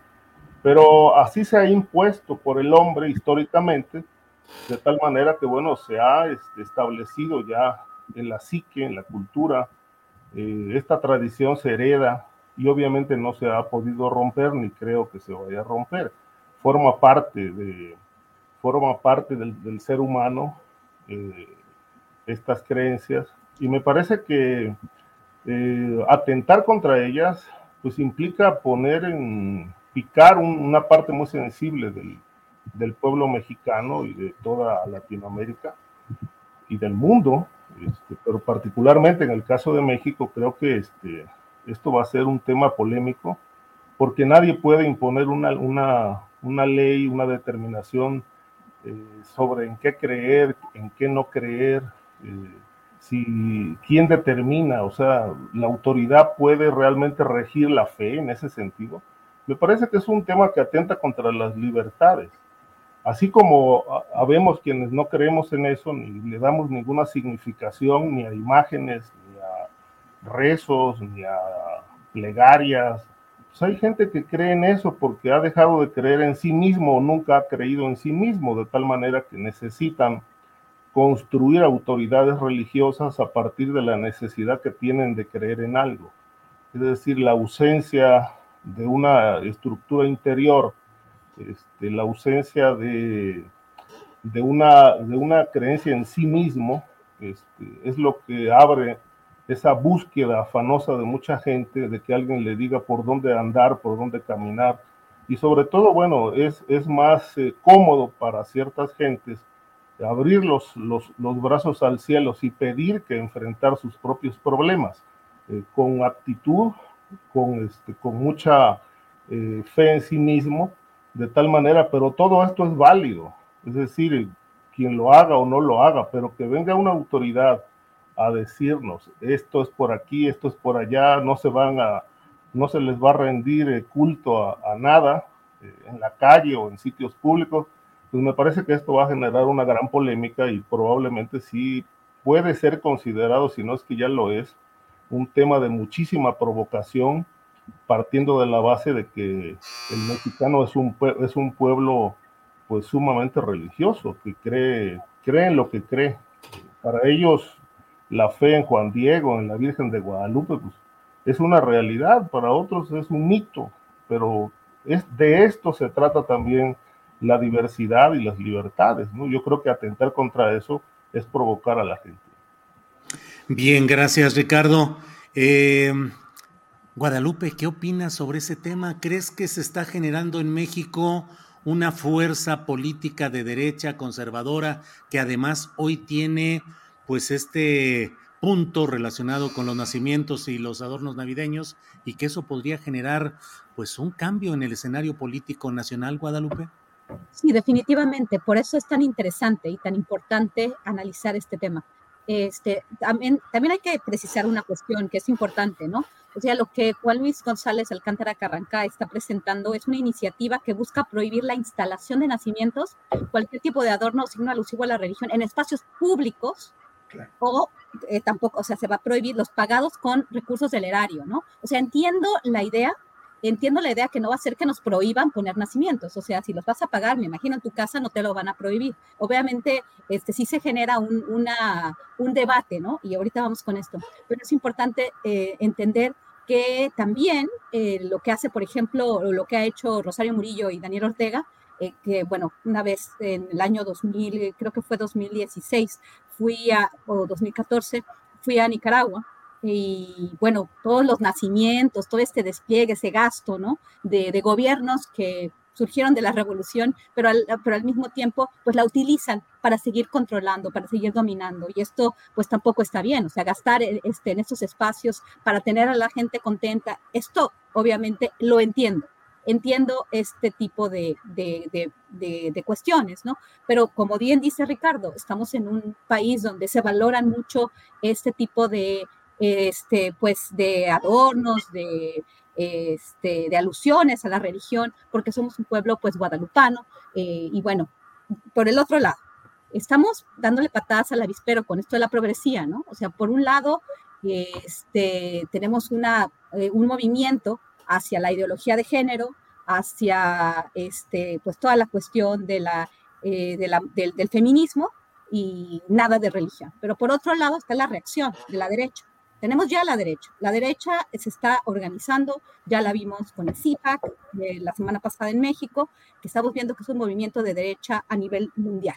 Entonces estamos jalando los, los, los, polos y esto beneficia de nuevo a las élites, ¿no? Tener a, la, tener a la ideología de género, a la progresía por un lado y por el otro lado a movimientos conservadores. Definitivamente este tipo de medidas va a reforzar la reacción, o sea, la reacción de la derecha va a estar aquí presente y va, va, a haber un pleito, ¿no? Y esto siempre divide impera, divide y vencerás. Y es bien interesante lo que está sucediendo. Me parece muy, muy curiosa esta, esta propuesta de Juan Luis González Alcántara Carranca.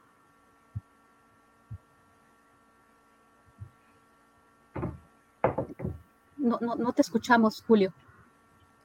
Ya, ahí está, ahí está. Bien, eh, Víctor Roquillo, tu opinión sobre este tema, la derecha conservadora, neocristerismo, símbolos religiosos, Suprema Corte. Víctor. Bueno, yo creo que no, que no va, que no va a prosperar. E, ese es un tema que está ahí y que de alguna manera me parece de más allá, si no hay gato encerrado y una, un intento de provocación, hay por lo menos oportunismo político, ¿no? Entonces creo que eso, eso hay que dejarlo por ahí, pero me parece que lo más relevante es precisamente eso, ¿no? Los alcances que tiene en estos, en estos momentos la conformación de la derecha a nivel mundial, a nivel nacional, como una reacción a lo que está ocurriendo en buena parte en el continente americano, ¿no? En esta América nuestra. Mira, los discursos de esta reunión que mencionaba eh, Lupita y que tú también documentaste, Julio, eh, son francamente incendiarios, enormemente preocupantes, ¿no? El discurso de Trump, el discurso de Ted Cruz, lo que se registró en los medios, da lugar hay una enorme preocupación porque al final de cuentas no se busca establecer puentes y dialogar. Otra vez, como hace 30 o 40 años, se habla de la amenaza comunista que hay que aniquilar. Y además se eh, busca eh, esta organización a nivel mundial. Se insiste en detener este avance de la izquierda que se considera como una enorme amenaza, ¿no? Muy preocupante. Y luego, por otro lado, también habría que pensar cómo en, en términos de lo que es esta iglesia católica, la parte más beligerante en términos visibles de esta iglesia es la parte que puede conformarse y que puede agruparse, alinearse a la derecha, ¿no? Desde los caballeros de Colón hasta las, eh, las agrupaciones mm, cristeras que pueden existir a lo largo del el Bajío, son la parte más beligerante y son la parte que está agrupada y vinculada a organizaciones de derecha como Vox en el mundo, ¿no? Em, es eh, por demás preocupante cómo esta gestión de la derecha en nuestro país posee recursos, posee una agenda muy clara de acción política y, eh, y son evidentemente, y esto es lo preocupante, de armas tomar. Lo otro, también yo quiero señalar que en esta iglesia católica, que es una, una de una enorme diversidad, hay también fuerzas eh, progresistas que uno puede considerar de izquierda. La propia posición en estos momentos del Papa Francisco es un referente, desde mi punto de vista, de un pensamiento progresista, humanista y cristiano, auténticamente cristiano. Ahora, mm, si este eh, elemento y este intento de que no me parecería a mí fuera de lugar el que no se utilicen recursos públicos para los nacimientos, para el alumbrado. Bueno, eh, me parece que, hay cierta razón en el planteamiento, pero si esto corresponde a una intentona de encontrar una bandera para la derecha y sus eh, posibles pronunciamientos, es preocupante, ¿no? Me parece que, ese es el, el tema a discutir y a reflexionar. Bien, Víctor. Ricardo Ravelo, comenzamos la ronda de preguntas contigo porque luego al final, cuando ya el programa está terminando, don Ricardo pone la nota de la polémica y se arma ahí eh, eh, toda la discusión, pero ya se nos acaba el tiempo, entonces ahorita tenemos suficiente tiempo y por ello te pregunto, Ricardo, ¿vas a ir a marchar el próximo domingo? No, este, de hecho, este, no fui en la otra, bueno, fui de curioso, pero a marchar por, por, eso no. Es decir, yo me mantengo al margen de esas cuestiones porque ah, no es mi función. Mi función es, es observar los hechos y, dar un punto de vista sobre eso. Eh, yo no estoy a favor, ni puedo decir, ¿qué pase con el INE? Bueno, pues me preocupa que se vaya, que se vaya a quedar en, en manos de, de gente que pueda manipular pero también me preocupa que quede, que se mantenga en manos de funcionarios que tienen intereses oscuros, es decir, habría que ver qué tanto esta reforma que propone el presidente le va a dar más autonomía o realmente lo va a someter al poder, al poder presidencial. Eh, es una polémica bastante, bastante eh, profunda. Eh, me parece que en este momento las posiciones están, pues obviamente, confrontadas. ¿Qué pueda pasar? Se habla de que la reforma no va a pasar porque hay fuerzas políticas que no están de acuerdo, que quieren mantener un cierto coto de poder así como está. Y por otro lado, bueno, están cuestionando que, que lo que quiere el presidente es tener eh, el control total del órgano electoral por aquello de que algo pueda ocurrir en el 24. Ahora, dependerá de, del legislativo y de su capacidad de negociación. Allí se ve difícil. Eh, pero bueno, así, así, así ha ocurrido eh, históricamente, no son temas fáciles, sobre todo por la forma en que se está planteando la elección de los consejeros.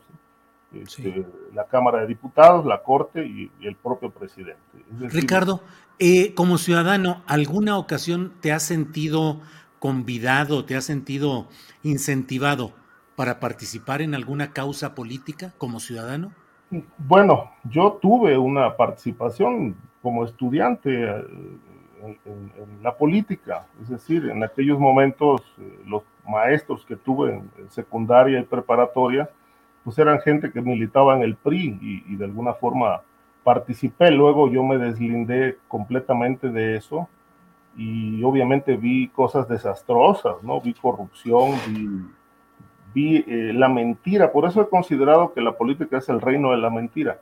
Es decir, eh, eh, los políticos son actores que, que, tienen una gran capacidad de mentir, incluso con el rostro adusto, mirando fijamente y están mintiendo. Es decir, casi la mayor parte de los políticos han seguido el prototipo de Fouché, el genio tenebroso de la Revolución Francesa, por cierto, extraordinariamente biografiado por Stefan Zweig, que eh, da cuenta de todo este desdoblamiento de la personalidad. Es una complejidad psiquiátrica, casi la de muchos políticos, ¿eh? Que aprenden todo este arte de la mentira.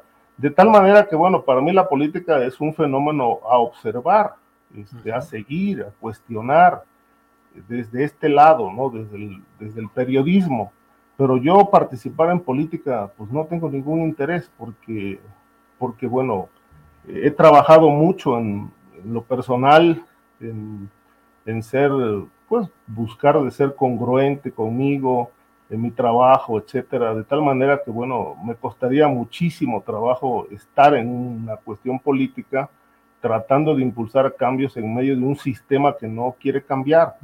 Este, mucha gente me ha dicho, nosotros entramos a la política con, el objeto de cambiar cosas, pero no cambiaron nada.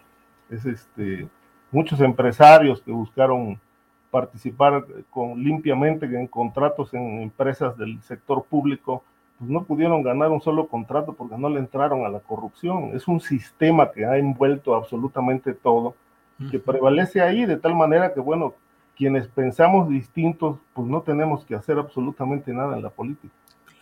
Bien, Ricardo. Eh, Guadalupe, em, ¿vas a ir a la marcha? Ah, no, bueno, pues tú estás, aunque sea virtualmente, virtualmente, ¿estarías? Tu micrófono, Guadalupe. Mira, Julio, es una pregunta muy interesante. Yo creo que la reforma política en México es importante es importante, no es una reforma como a mí me hubiera gustado. Realmente el dinero que se le da a los partidos, por ejemplo, ver al señor Monreal haciéndose campaña desde el Senado, dice uno, ¿y de dónde viene ese dinero, no? Este, ¿Por qué este señor está haciéndose promocionales con gente bailando, con monitos? Una cosa realmente que da asco, que da, mucho desagrado. Este, ¿Por qué? Porque lo están haciendo con dinero público. Estamos hablando desafortunadamente no vamos a desaparecer la figura de los plurinominales, muchos de ellos que realmente van ahí a medrar, ¿no? Del presupuesto público.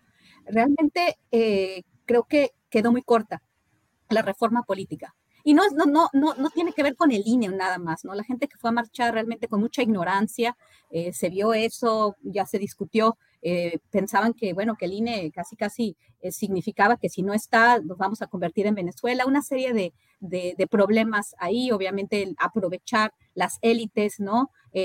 opositoras, el el músculo que crearon de alguna forma alrededor de una figura que es una figura opositora, una institución que representa la oposición, que el Instituto Nacional Electoral en este momento, Lorenzo Córdoba. Pero bueno, finalmente lo que va a suceder con el INE, con el INE solamente, es que pues lo va a controlar el presidente de cualquier forma, lo va a controlar Morena, va a dar unos cambios y finalmente pues eso le va a beneficiar a Morena. Pero la reforma política es importante. Es importante el, el hecho de que Andrés Manuel haya convocado esta marcha es obviamente para dejar ver el músculo y para dejar ver a la oposición como, como lo que es, muy, un aparato muy disminuido, sin propuesta. Y bueno, este, no que eh, la cuarta transformación haya hecho las cosas de manera perfecta, pero lo que sí ha hecho muy bien es saber movilizar. Y Andrés Manuel sabe cómo llenar el zócalo.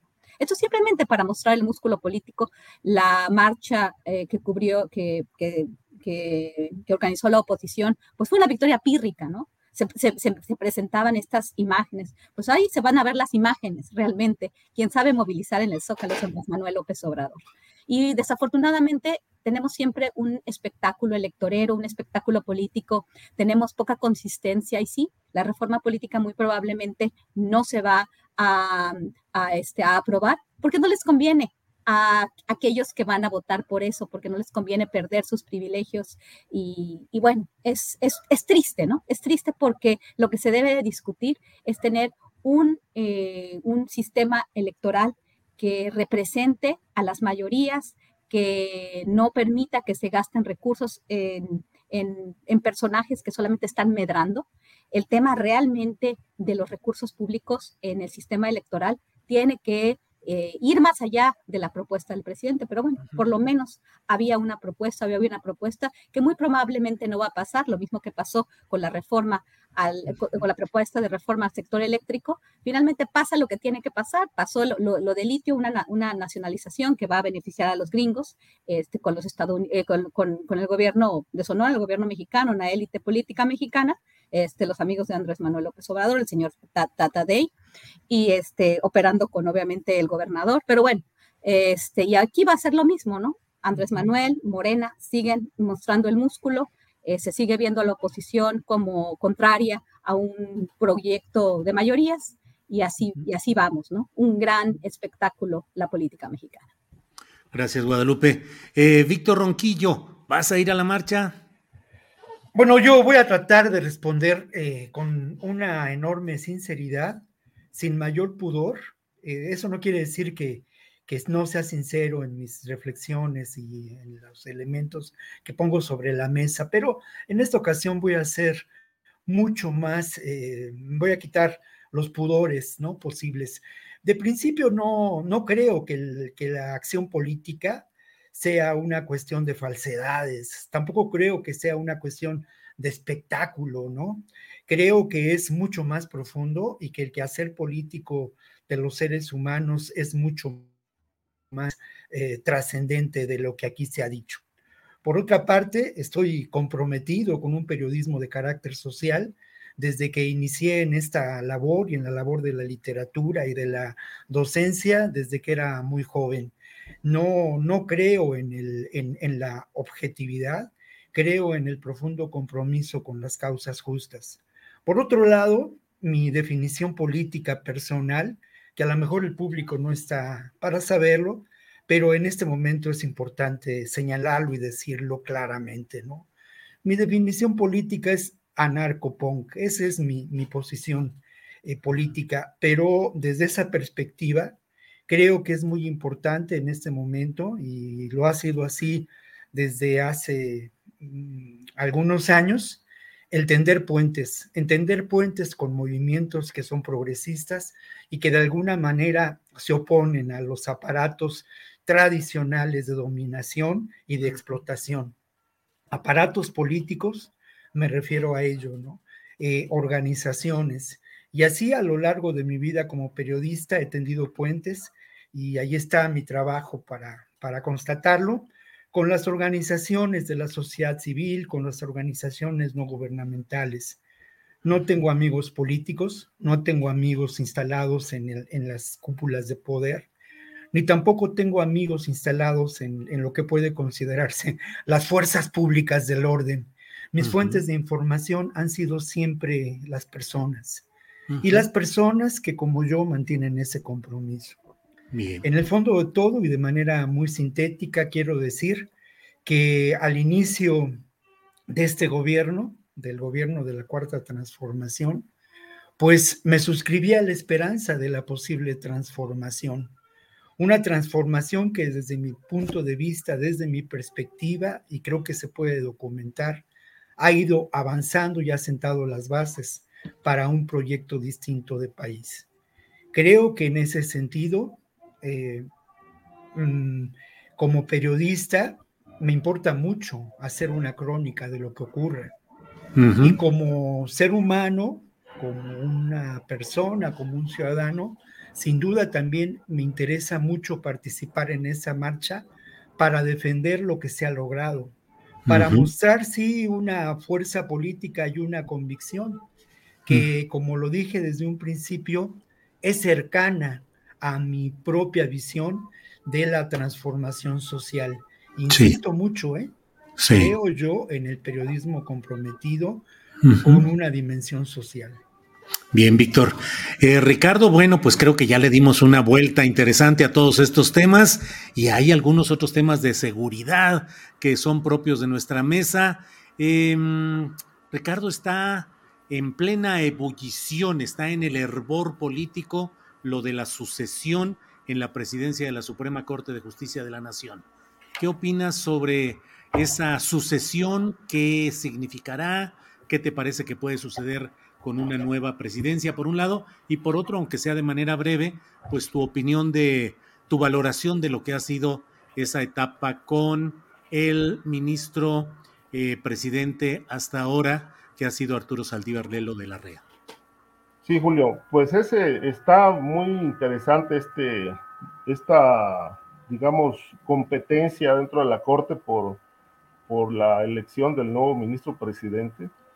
Me parece que las palabras del presidente López Obrador, pues, son bastante elocuentes cuando dice que la corrupción prevalece en el Poder Judicial y que prácticamente no, no se ha logrado gran cosa, A diferencia de lo que dice Saldívar, de que, bueno, según él ya la Corte está totalmente aseada y que se han logrado eh, objetivos importantes para transparentar la justicia. Pero bueno, son dos posturas. La del presidente es, es contundente. Hay corrupción, priva la corrupción en el Poder Judicial.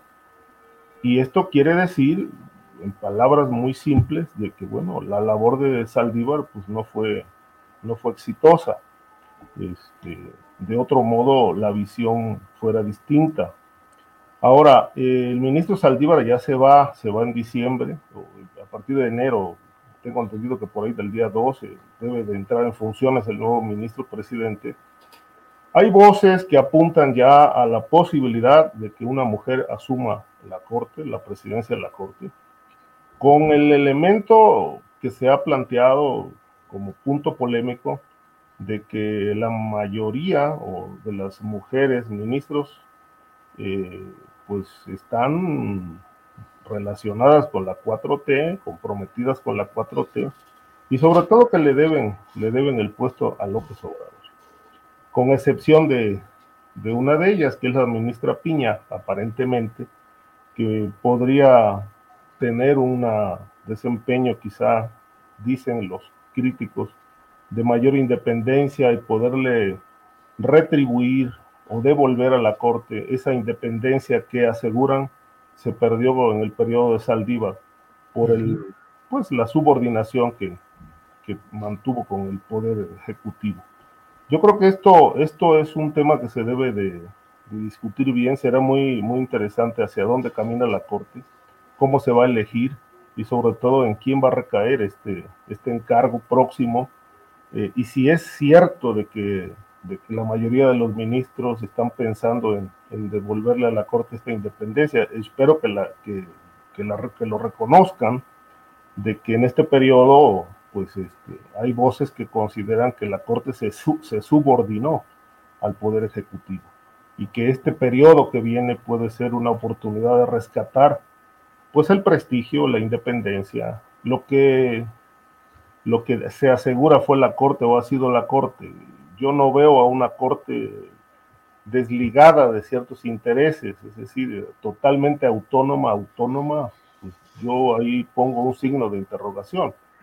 Ahora, eh, también sería muy desastroso que una, un miembro de la Corte estrechamente ligado a un partido político y a, una, y a un proyecto este, político como el de López Obrador, pues presidiera la Corte, porque bueno, estaríamos repitiendo los vicios ancestrales que hemos cuestionado a nivel de los estados, ¿no? Con los fiscales carnales. Yo creo que lo peor que le puede pasar a este país es tener un ministro presidente carnal.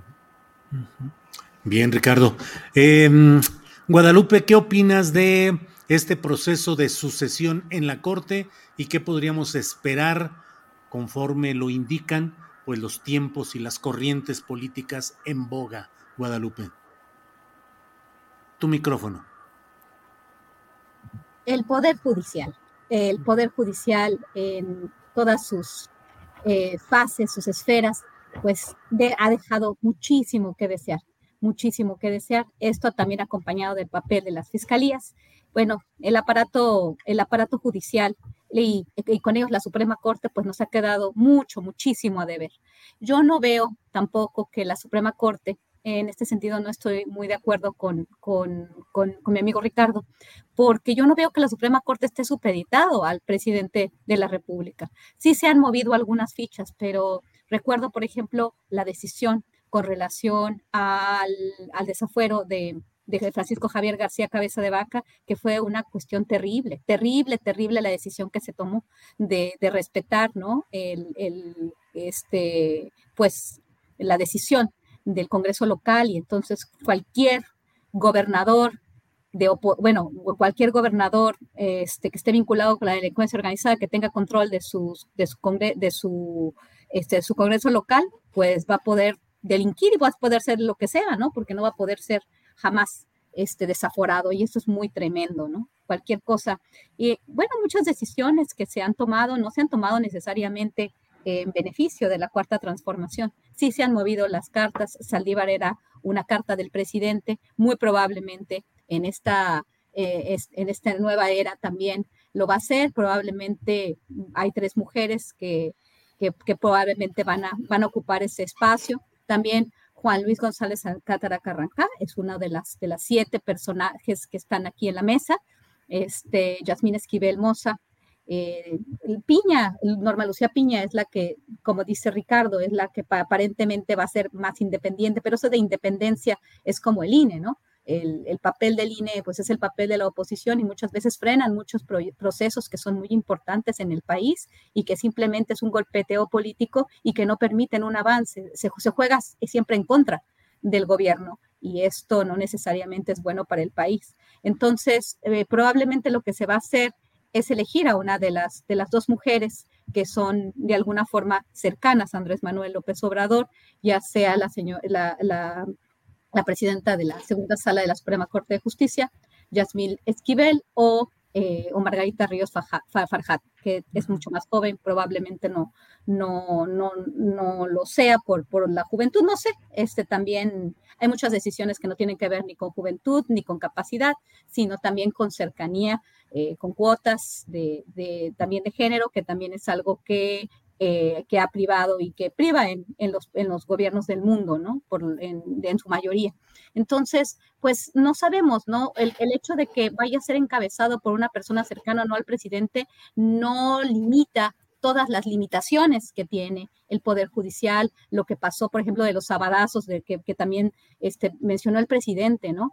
Este, todos estos jueces que, que por, por fallas al debido proceso, la mala integración de expedientes, pues dejan libres a criminales, ¿no? El tema de Francisco Javier García Cabeza de Vaca, lo vimos en todo el proceso de desafuero, todo este proceso, y, hemos visto también con, la cuestión de la reforma eh, al sector eléctrico, el, tema de, la protección a las grandes empresas por parte de los jueces de diferentes instancias, este, no solamente los jueces de la Suprema Corte de Justicia, aquí es hay un poco más de institucionalidad, pero bueno, independientemente de eso, eh, pues queda, quedan todas estas limitaciones, ¿no?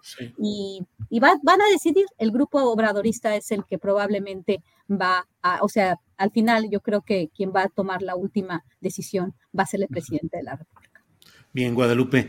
Eh, Víctor Ronquillo, en otro flanco de lo que sucede en la Suprema Corte de Justicia de la Nación está la discusión sobre la prisión preventiva oficiosa. ¿Cuál es tu punto de vista sobre este tema, Víctor? Bueno, yo creo que aquí encontramos un tema que sin duda establece lo que no se puede negar, que es la vinculación entre la justicia y la política, ¿no? En cualquier momento uno podría pensar que el tema de la eh, prisión preventiva oficiosa es un tema de violación a los derechos humanos flagrante, ¿no? Que nadie puede ser eh, considerado culpable si no se ha demostrado lo contrario y que se parte, en este caso, del principio de culpabilidad. Eso es, en términos, eh, digamos, teóricos, lo que uno puede plantear. Pero ¿qué ocurre en la realidad y en la dinámica de la realidad política de este país? ¿Qué ocurre con la justicia cuando deja de estar allá en la biblioteca, en los lugares sagrados del derecho y en el deber ser del derecho? Que esto nos lleva a una reflexión del tema profundo que es la justicia. Entonces aquí en la lista, en el listado de eh, delitos que configuran lo que argumenta el artículo 9, el artículo noveno, que es el que se modifica, hay delitos que francamente tienen un carácter político y un carácter político de dimensión que eh, genera posiciones Mm, de señalamientos concretos y de eh, posicionamientos también éticos. Yo me voy a referir a algunos de estos delitos que están señalados y que me parece que tendrían la necesidad de eh, considerar que los culpables deben de inmediato ser eh, no encarcelados, pero sí sujetos a esa prisión oficiosa, por las características de esos delitos, por las características de los presuntos personajes que los cometen y por ese entorno social. Y muy claramente está el uso de, los programas sociales con fines electorales, que ha sido un grave problema en la democracia mexicana y que sin duda tiene que ver con el aprovechamiento de esos recursos en función de ganar espacios políticos con la corrupción política y también la violencia política. Hay otro delito que también tiene que ver con esta realidad, ¿no? Y que es el enriquecimiento ilícito y ejercicio y el ejercicio indebido de funciones. Sin duda, este elemento ha sido un grave problema en el debilitamiento de las instituciones de nuestro país y como tal tiene que ser atendido. Y hay otros delitos que lamentablemente tienen una enorme incidencia social y que representan eh, problemas de detrimento y deterioro grave en nuestra realidad. Ni qué decir del feminicidio, ni qué decir de la trata de personas, pero el asunto de la delincuencia organizada. Es cierto, también debo reconocer que me parece que en ocasiones eh, el, el fiscal, el Ministerio Público, tiene que argumentar y tiene que demostrar y tiene que presentar todos los elementos ante el juez para que esto se eh, consume en una en una prisión, en un hecho de prisión oficiosa. Pero también me parece que estos delitos representan el carácter de emergencia y como tal deben ser tratados. Y lo otro, si estamos hablando de la, ah, y que bueno, eso quizá pueda ser abordado en otro momento, pero del carácter eh, debilitado del Poder Judicial por distintas instancias vinculadas otra vez con la corrupción, pues es obvio que los juzgadores encontrarán los elementos para liberar a estos personajes, a estos presuntos responsables ligados a crímenes de índole eh, muy preocupante porque dañan a la institucionalidad y generan problemas, y esto es otro gran tema de gobernabilidad, Julio. Muy bien, Víctor, gracias. Em, vamos ahora, si te parece bien, Ricardo, con el tema de que pues se anuncia de que ya podría ser el 9 de enero el inicio al fin del juicio a Genaro García Luna, que tiene todavía sus asegúnes, puede optar por una figura que acepte responsabilidad el propio García Luna y cambien las circunstancias, pero en general, ¿qué has leído? ¿Cómo, cómo lees la circunstancia de este anuncio de que el 9 de enero ya iniciaría este juicio, Ricardo? Sí, Julio. Nada más quiero eh, referirme, a hacer un comentario muy breve sobre lo que el tema este de las de la prisión preventiva oficiosa. Este, en ese sentido tiene razón Víctor, eh, pero el, asunto no es, no, recae solamente en el poder judicial, sino que, pues esto es un secreto a vos. Todo el mundo sabe que la corrupción empieza desde que se integran las carpetas.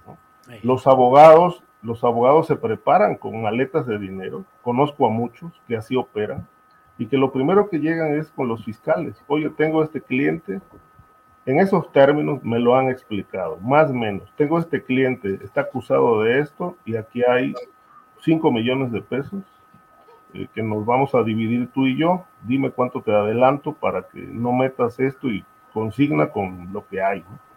Esa es la forma de tal manera que en ese caso los fiscales o ministerios públicos eh, aceptan, integran mal, pero no porque son tontos, sino porque hay corrupción y consignan con las carpetas de manera muy floja, sin elementos.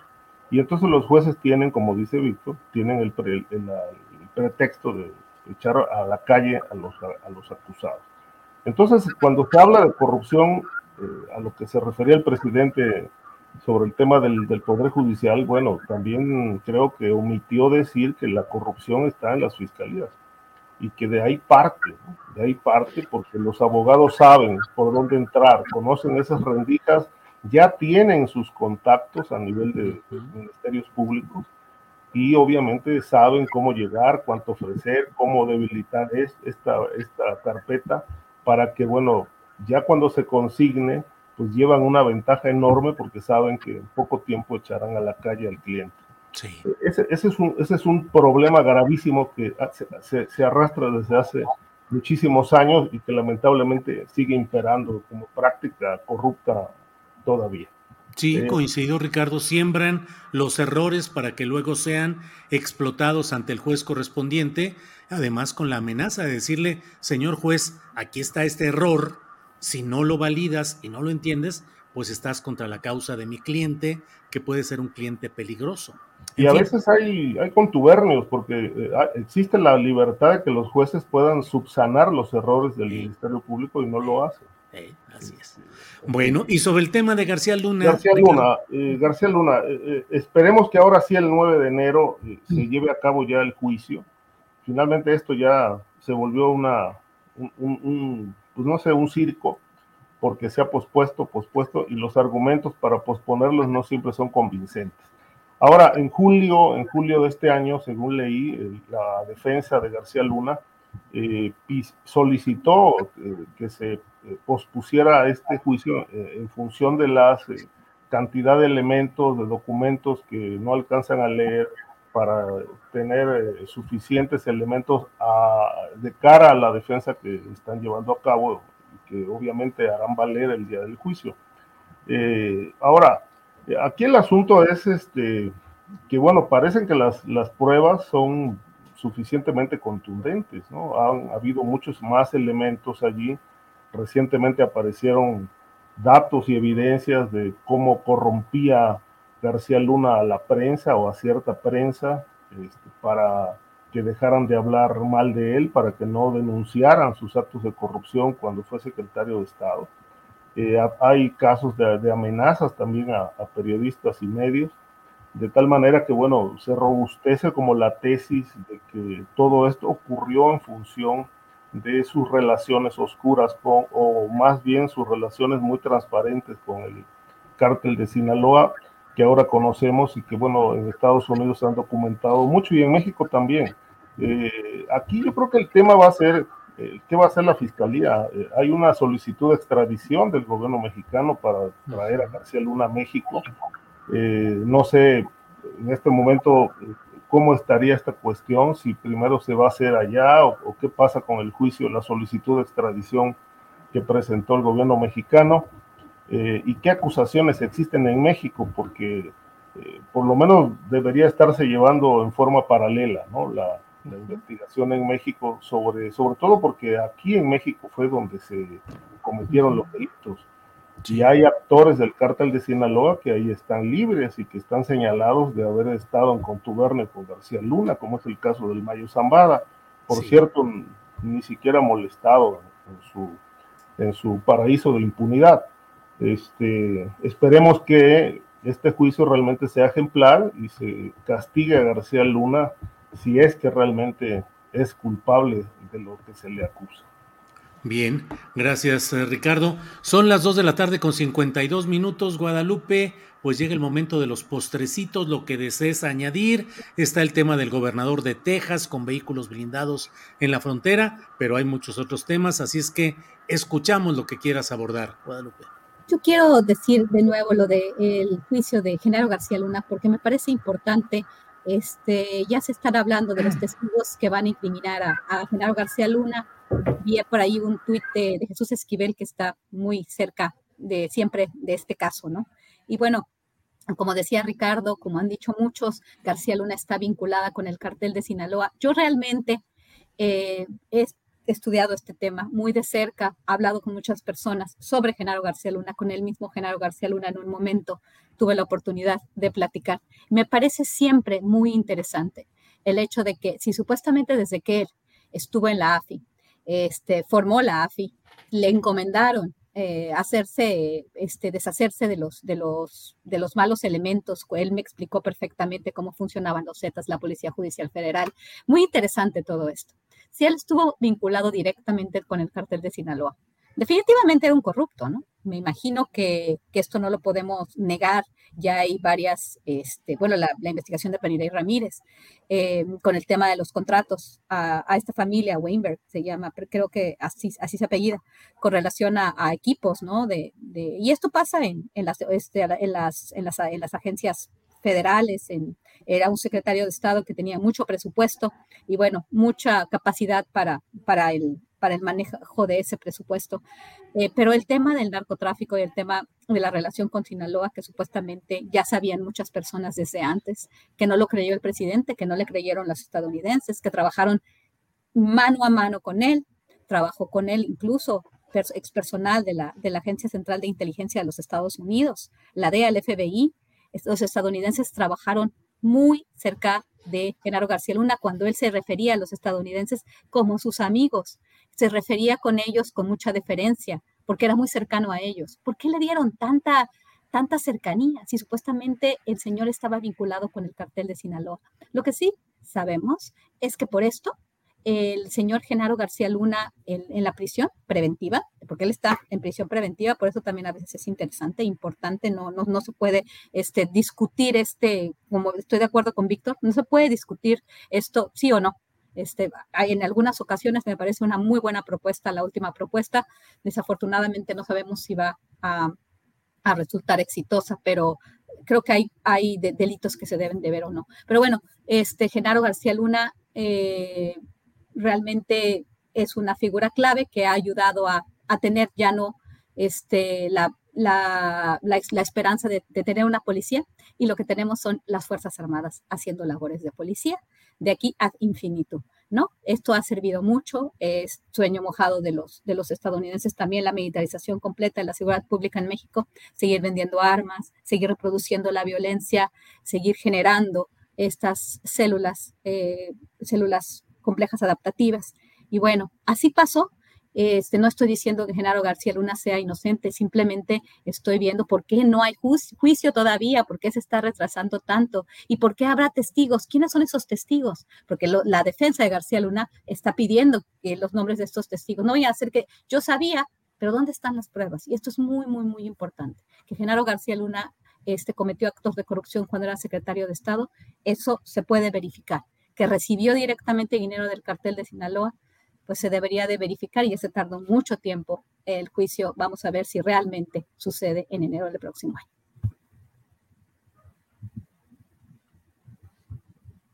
El micrófono, Julio.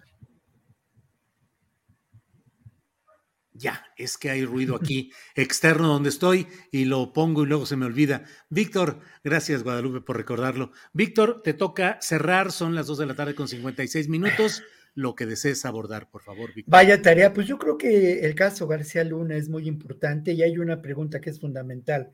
¿A quién ha convenido, a quién conviene que el juicio se retrase? Eso me parece que es importante. ¿A quién conviene además de ambos lados de la frontera? Eh, en la semana pasada, eh, la defensa buscó desestimar algunos de los cargos a García Luna, ¿no? Y es muy interesante ahora recordar algunos de los, de los cargos y voy a subrayar, eh, si ustedes me permiten, algunas palabras, ¿no? Lo primero es participar en una iniciativa criminal continua. Lo otro, conspiración, conspiración para la distribución internacional, internacional de cocaína. Confabulación, confabulación para distribuir y poseer eh, cocaína. Y luego los cargos de em, importar cocaína y hacer declaraciones falsas ante autoridades norteamericanas. Aquí la gran pregunta, Julio, es ¿con quién conspiró? ¿Con quién se confabuló? Tanto de un lado de la frontera como del otro como lo señalabas tú, Julio, y no es, eh, digamos, no es eh, porra gratuita, ni mucho menos, pero en alguna de las columnas de la semana lo señalabas, ¿no? El año que viene puede ser el año en que buena parte del aparato de seguridad pública en este país se ha sentado en el banquillo de los acusados, pero no solamente ese aparato de seguridad pública en el país, sino indudablemente elementos centrales, decisivos de ese otro lado de la frontera, porque obviamente esa confabulación y esa conspiración no se dio únicamente con el cártel de Sinaloa y con autoridades o parte del grupo de poder del propio García Luna, sino tuvo que darse para ser eficaz y para generar eh, pues un verdadero fortalecimiento de un imperio criminal, pues tuvo que darse también con apoyo de autoridades veniales del el otro lado de la frontera, ¿no? Creo que esto es muy importante señalarlo y creo que también el momento político que se vive en Estados Unidos después de las elecciones puede eh, ser interesante en términos de esta realidad. Lo otro, que cabe la posibilidad, que está ahí latente, es que García Luna acceda a la posibilidad de convertirse en un testigo protegido, que quizá esa es una de las razones por, la, por las que este juicio se ha visto pospuesto una y otra vez. Obviamente conviene más a ese enorme aparato de seguridad eh, de las agencias de Estados Unidos eh, y de la propia Secretaría de Estado el convertir a Genaro García Luna en un testigo protegido y utilizar la información que tiene para beneficio de los propios intereses de este grupo y de este sector que está ligado no gratuitamente al complejo militar industrial que ha sido determinante en la política estadounidense a lo largo de décadas y que es determinante también en la estrategia que se mantiene de, eh, pues, controlar eh, en buena medida los recursos y el territorio de América Latina, ¿no? Sí, bien. Pues eh, muchas gracias a los tres, Ricardo Ravelo. Gracias, Julio. Igualmente, como siempre, placer estar aquí. Eh, que tengan un buen fin de semana y un saludo para Víctor y Guadalupe. Gracias, Ricardo. Guadalupe, gracias y buenas tardes. Perdón, igualmente, muy bueno, y aquí también hay un poco de ruido y lo estoy quitando así. Este, pues muy, muy, este, muy, muy contenta de estar con ustedes, que tengan una excelente, eh, que tengan una excelente tarde y nos vemos la próxima semana. Hasta luego, Víctor, Ricardo, Julio. Hasta luego. Gracias. Víctor Ronquillo, gracias, buenas tardes. Gracias, buenas tardes, un abrazo para todos y también para nuestro público, un saludo. Muchas gracias. A ustedes, gracias. Son las 3 de la tarde con un minuto.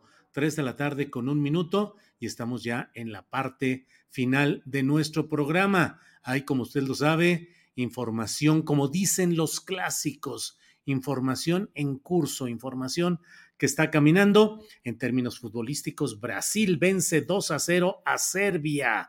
Por un lado, por otro, en Milenio leo la información de que el Pleno eh, al no alcanzar los votos necesarios, la Suprema Corte de Justicia de la Nación desechó el proyecto que proponía que el juez no aplicara en automático la prisión preventiva oficiosa, por lo que dicha medida cautelar se mantiene vigente. Por diferentes motivos, seis de los once ministros se pronunciaron en contra de esta nueva propuesta del ministro Luis María Aguilar, la cual requería ocho votos para que fuera aprobada. Esta es la nota de José Antonio Belmont en Milenio. Bueno, déjeme además, antes de irnos, hay varias personas que han preguntado acerca del libro que he dicho que he estado leyendo en estas noches, y no de insomnio, sino al contrario, robándole tiempo al sueño, que es este libro, mire, este, que es el de ¿Por qué dormimos? ¿Por qué dormimos? Es de editorial Paidó, Paidós, de editorial Paidós, y es, el autor es Matthew Walker, eh, Mateo Caminante, si lo traducimos al español, Matthew Walker. ¿Por qué dormimos? Y es un libro en el cual es, creo que, pues la Biblia para entender cómo van las cosas respecto a por qué dormimos, por qué soñamos, qué es el dormir finalmente un accidente, un error de la naturaleza que nos quita tiempo y nos deja, sobre todo cuando éramos eh, animales que pululábamos en ambientes inhóspitos que nos dejaba vulnerables porque estábamos indefensos al dormir, sirven para reconstituir nuestra arquitectura neuronal. Eh, en la noche comenzamos a dormir para empezar a borrar recuerdos e impresiones que se han acumulado en el día y que eh, si las mantuviéramos vivas y activas nos volveríamos locos de tanta información. El sueño nos permite reconstruir, recomponer muchos temas interesantes. Yo lo estoy leyendo con mucho cuidado porque dormimos. Bueno, pues muchas gracias por su amabilidad de atención en este día. Mañana tendremos, como siempre, la mesa del más allá con Horacio Franco, con Fernando Rivera Calderón y en esta ocasión con Juan Becerra Acosta. Tendremos recomendaciones de fin de semana y toda la información interesante y una entrevista especial y el debut del comentarista deportivo más joven del mundo, con 12 años de edad y el espacio de inclusión con Daniel Robles Aro. Como siempre, muchas gracias por su atención. Nos vemos en la noche hoy a las 9 para una videocharla astillada y mañana por aquí en Astillero Informa. Gracias. Buenas tardes.